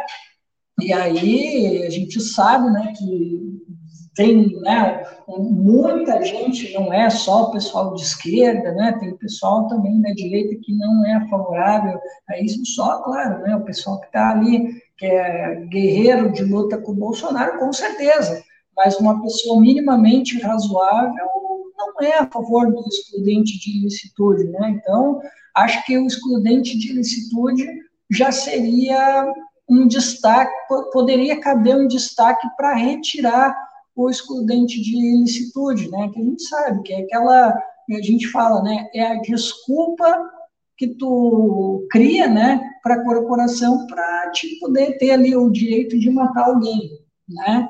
Vai lá inventa que ah, teve uma certa ameaça à vida e eu fui lá e tive que agir, né? Ah, então é, é, um, é um dos, dos dispositivos que está dentro desse projeto que eu acabei verificando. Outra questão também, né? Eu não sei qual é o termo correto, tá, Cláudio? Infelizmente agora me escapou agora, né, estou tendo alguns problemas de memória. Mas assim, o Bolsonaro ele quer colocar uma um perdão do, do exagero do agente de Estado em algumas situações, como por exemplo se ele está infiltrado, tá? ele, ele quer que seja flexibilizada essa situação.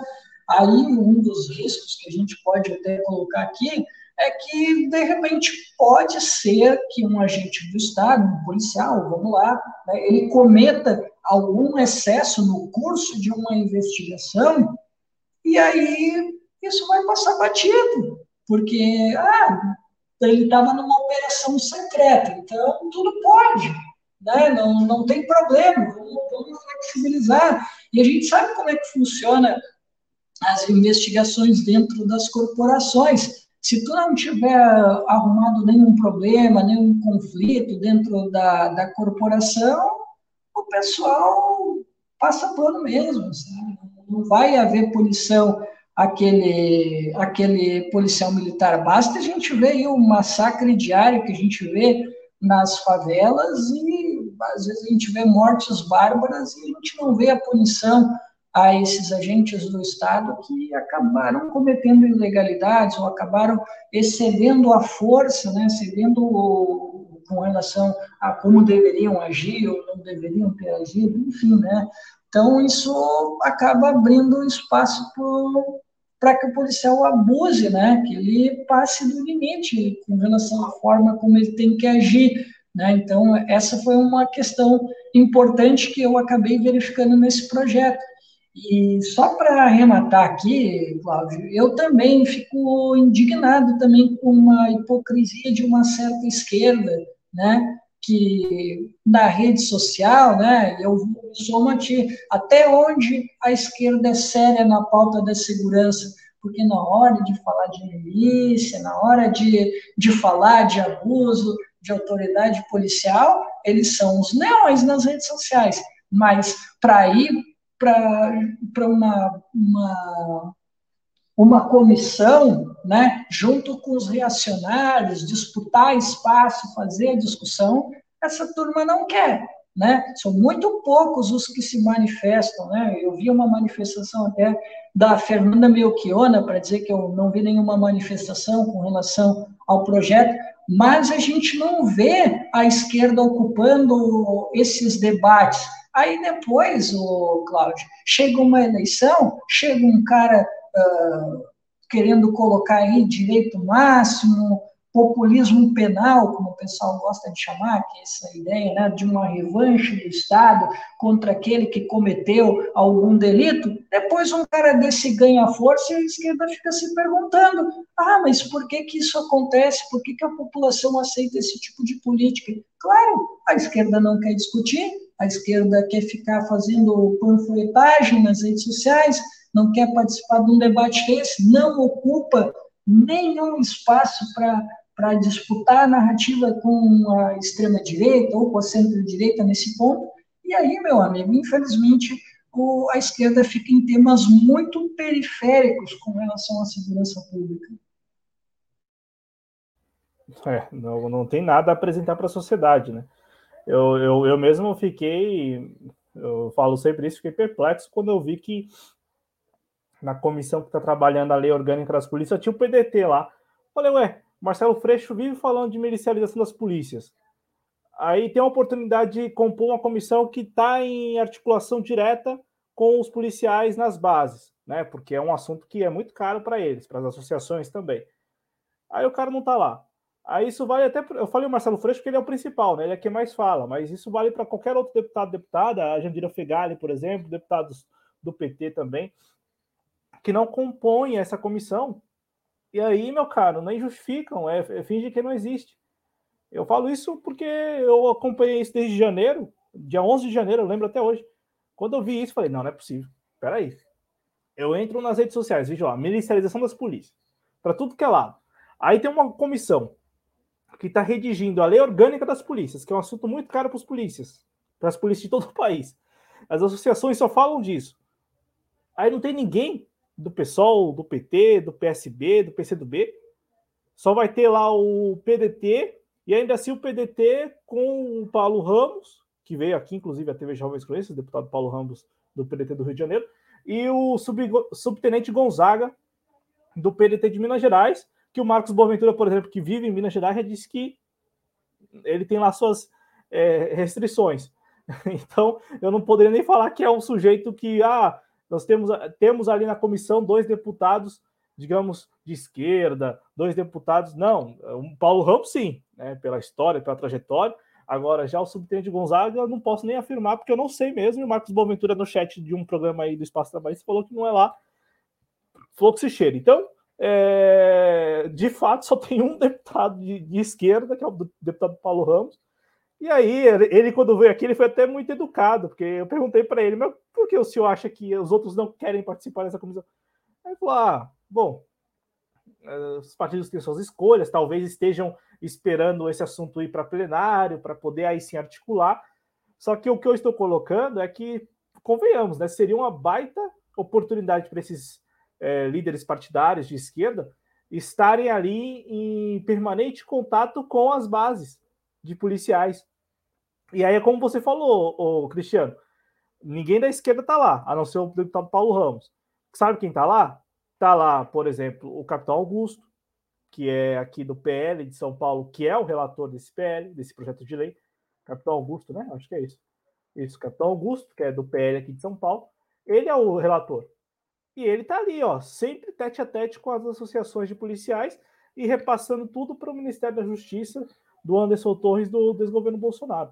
Então, assim, é, você falou, não há espaço vazio, não há vácuo. Então, não quer ocupar, beleza, estamos aqui ocupando. Aí depois é bem difícil mesmo criar qualquer canal de interlocução, porque ué, quem, quem esteve com eles ao longo dos quatro anos de mandato? E com ele que eu digo assim, no telefone, no WhatsApp, no Telegram, conversando, ouvindo as demandas, mesmo que não resolvendo, que é basicamente o que os caras, que o Capitão Augusto faz, por exemplo. Ele não resolve as demandas dos policiais. Ele não atende as demandas. Mas ele tá ali, ele manda, ó, oh, vou ver, vou ver se é possível. Pelo menos isso, porque para eles conta isso. Né? E para terminar da minha parte, o Cristiano. Olha, Cláudio, o, a gente tem uma parte de uma certa esquerda por aí, né? Que fica demonizando o policial, que acha que o policial não é trabalhador, que o policial é um fascista em potencial. Aí eles ficam aí nesses eventos uh, de grandes mídias, né, de esquerda, e eles ficam contando a história da segurança, ficam contando a história da polícia militar, enfim, né, eles perdem um tempo gigante criando toda uma teoria, contando a história, para depois demonizar os caras, sabe? E daí fica difícil, aí tu interdita o debate e tu nunca conversa com a categoria, tu nunca consegue propor nada de diferente para a segurança pública, e enquanto que, como tu bem disseste, né, aí a extrema-direita, a centro-direita fica lá dialogando com as bases, fica dialogando com os policiais e vendo formas de cada vez mais né, fechar o cerco, fazer políticas mais repressivas, enquanto a esquerda fica fazendo, fica fazendo palestra, fica fazendo palquinho na internet, né? Isso. E eu queria só para concluir, da minha parte, é, eu, eu, claro, nós temos o temor de, de, que esse projeto de lei seja aprovado pelo Congresso, sancionado pelo Bolsonaro, mas na boa, Cristiano, é, é, eu particularmente sou da, da, da, opinião de que, independente de quem for o presidente da República, eu acho que o Brasil não precisa ter uma política nacional contra terroristas nos termos que está colocado nesse PL 1595. Pode ser o Ciro Gomes tendo que escolher a autoridade militar civil pode ser o Lula, pode ser Guilherme Boulos, pode ser quem for. Eu não acho que o Brasil, nos termos que está colocado aí, não. As pessoas podem até falar. Até porque, vamos lembrar, né, Cláudio? O, um projeto antiterrorista, o primeiro, foi sancionado pela ex-presidente Dilma. E depois reaproveitaram isso. O Temer aproveitou isso para poder né, uh, mostrar força uh, nas ruas. Né? E a própria ex-presidente Dilma fez isso na Copa do Mundo, né, para repreender manifestantes que foram contra a Copa do Mundo em 2014. E aí tu cria esse monstrengo, né? Depois vem um governo de ocasião, um Bolsonaro da vida, ou talvez alguém até pior, e vai reaproveitar ou vai botar um outro projeto que seja ainda mais duro ainda. Então, é muito perigoso tu colocar esse tipo de projeto em pauta, porque depois um outro governo de ocasião pode usar isso contra os seus irmãos, contra os seus uh, compatriotas e pode até piorar. Exatamente. Então, eu não vejo. Eu, eu falo assim: ah, as pessoas. Tem gente que fala, ah, precisamos ter um sistema de defesa e tal. Beleza, cara. Vamos discutir os termos. Agora, o PL 1595 está colocado, tá aí, é isso, tá lá. Todo mundo que já leu o PL 1595 e a última versão também do Sanderson, dá boa. Não dá para defender que seja tão abstrato, que seja tão cheque em branco para um presidente da República, seja o Bolsonaro, Lula, Ciro, quem for. É, o, o, presidente da República ter tanto poder assim, né? E sem contar que, convenhamos, contra terrorismo, terrorismo é muito abstrato. Então, é como o Cristiano falou, é, por conveniência eu vou te vou, vou te monitorar, Cristiano, por conveniência. Eu acredito que você eu acredito. Então assim, é, acho que é um PL, acho não, é um PL muito sensível que deve ser acompanhado por todos nós e neste momento, nos termos que está colocado aí, todos nós, pelo menos é a minha posição também, devemos militar contra a aprovação desse PL, muito menos a sanção desse, desse PL lá na frente. Ô Cristiano, fica à vontade para fazer suas considerações assim a respeito desse assunto e também se quiser abordar algum outro assunto, Fique à vontade, meu caro. Não, acredito que está de bom tamanho, Cláudio. Acho que a gente conseguiu explorar bastante, a gente foi respondendo aqui a pergunta dos convidados, eu estou satisfeito. Uh, agradeço novamente o espaço aqui na TV Jovens Cronistas e espero de todos aqui né, mais, mais o pessoal vindo no próximo programa aqui para acompanhar mais discussões aqui no canal, né? E vamos ficar atentos a esses temas, né? Essa PL, né? 1595-2019, é, que é muito importante a gente estar tá de olho, a gente precisa cobrar dos nossos representantes para que eles participem dessa discussão, para que eles tragam essa discussão à baila, né? Porque é interessante e também, né, vamos buscar uma unidade maior para as próximas manifestações, né? Uh, a gente pode discutir isso a posteriori, né? Mas vamos se manter atentos a mais esse projeto, que pode ser mais um projeto que pode uh, materializar o arbítrio do Estado e que pode trazer grandes riscos a movimentos sociais, a partidos políticos, a grupos uh, minoritários, enfim, né? Então é sempre bom a gente estar vigilante, porque a democracia ela é um regime de conquista, como diz o, o Ciro Gomes, né? E sempre quando a gente pensa em um regime de conquista, a gente precisa estar atento, porque a democracia ela nunca está assegurada. A gente precisa estar sempre vigilante para a gente manter aquilo que a gente já tem e avançar em outros pontos que a gente considere para a gente tornar a nossa democracia cada vez mais afirmativa. Então, com isso, eu me despeço e muito obrigado, Cláudio. Eu quem agradeço em nome dos Jovens Cronistas, agradeço a você pela sua disponibilidade, agradeço demais também né, pela generosidade de abrir mão aí do seu tempo para vir aqui na TV Jovens Cronistas e compartilhar com a gente as suas impressões. Agradeço ao nosso público, deixando registrado que, excepcionalmente hoje, a gente não exibe JC em forma. Também quero registrar que, de novo, peço a compreensão de vocês, porque eu estou resfriado, é isso. E, e eu aguentei duas horas aqui, é o máximo mesmo, pelo jeito, acho que não vai dar mais hoje. E aí eu quero só registrar que a gente, se você puder, claro, espectador, espectadora, contribui financeiramente com o projeto Jovens Cronistas, chave Pix, pix.jcronistas.com. Também nós estamos de volta com a campanha da caneca do JC, né? Então, você quer receber essa caneca aí na sua casa, é, provavelmente o Cristiano vai receber, os companheiros que têm participado com a gente vai receber, mas vocês que estão nos acompanhando e, claro, que, que puderem contribuir financeiramente com o projeto, Vão lá no Apoia-se, o link está na descrição do vídeo, lá em Apoia-se. Você vai encontrar lá a maneira de você ganhar essa caneca aqui. Ela, é, o que, que nós temos feito? A gente lançou lá um, uma faixa de apoio de 30 reais. Você apoia com 30 reais e a gente manda a caneca sem nenhum custo para você.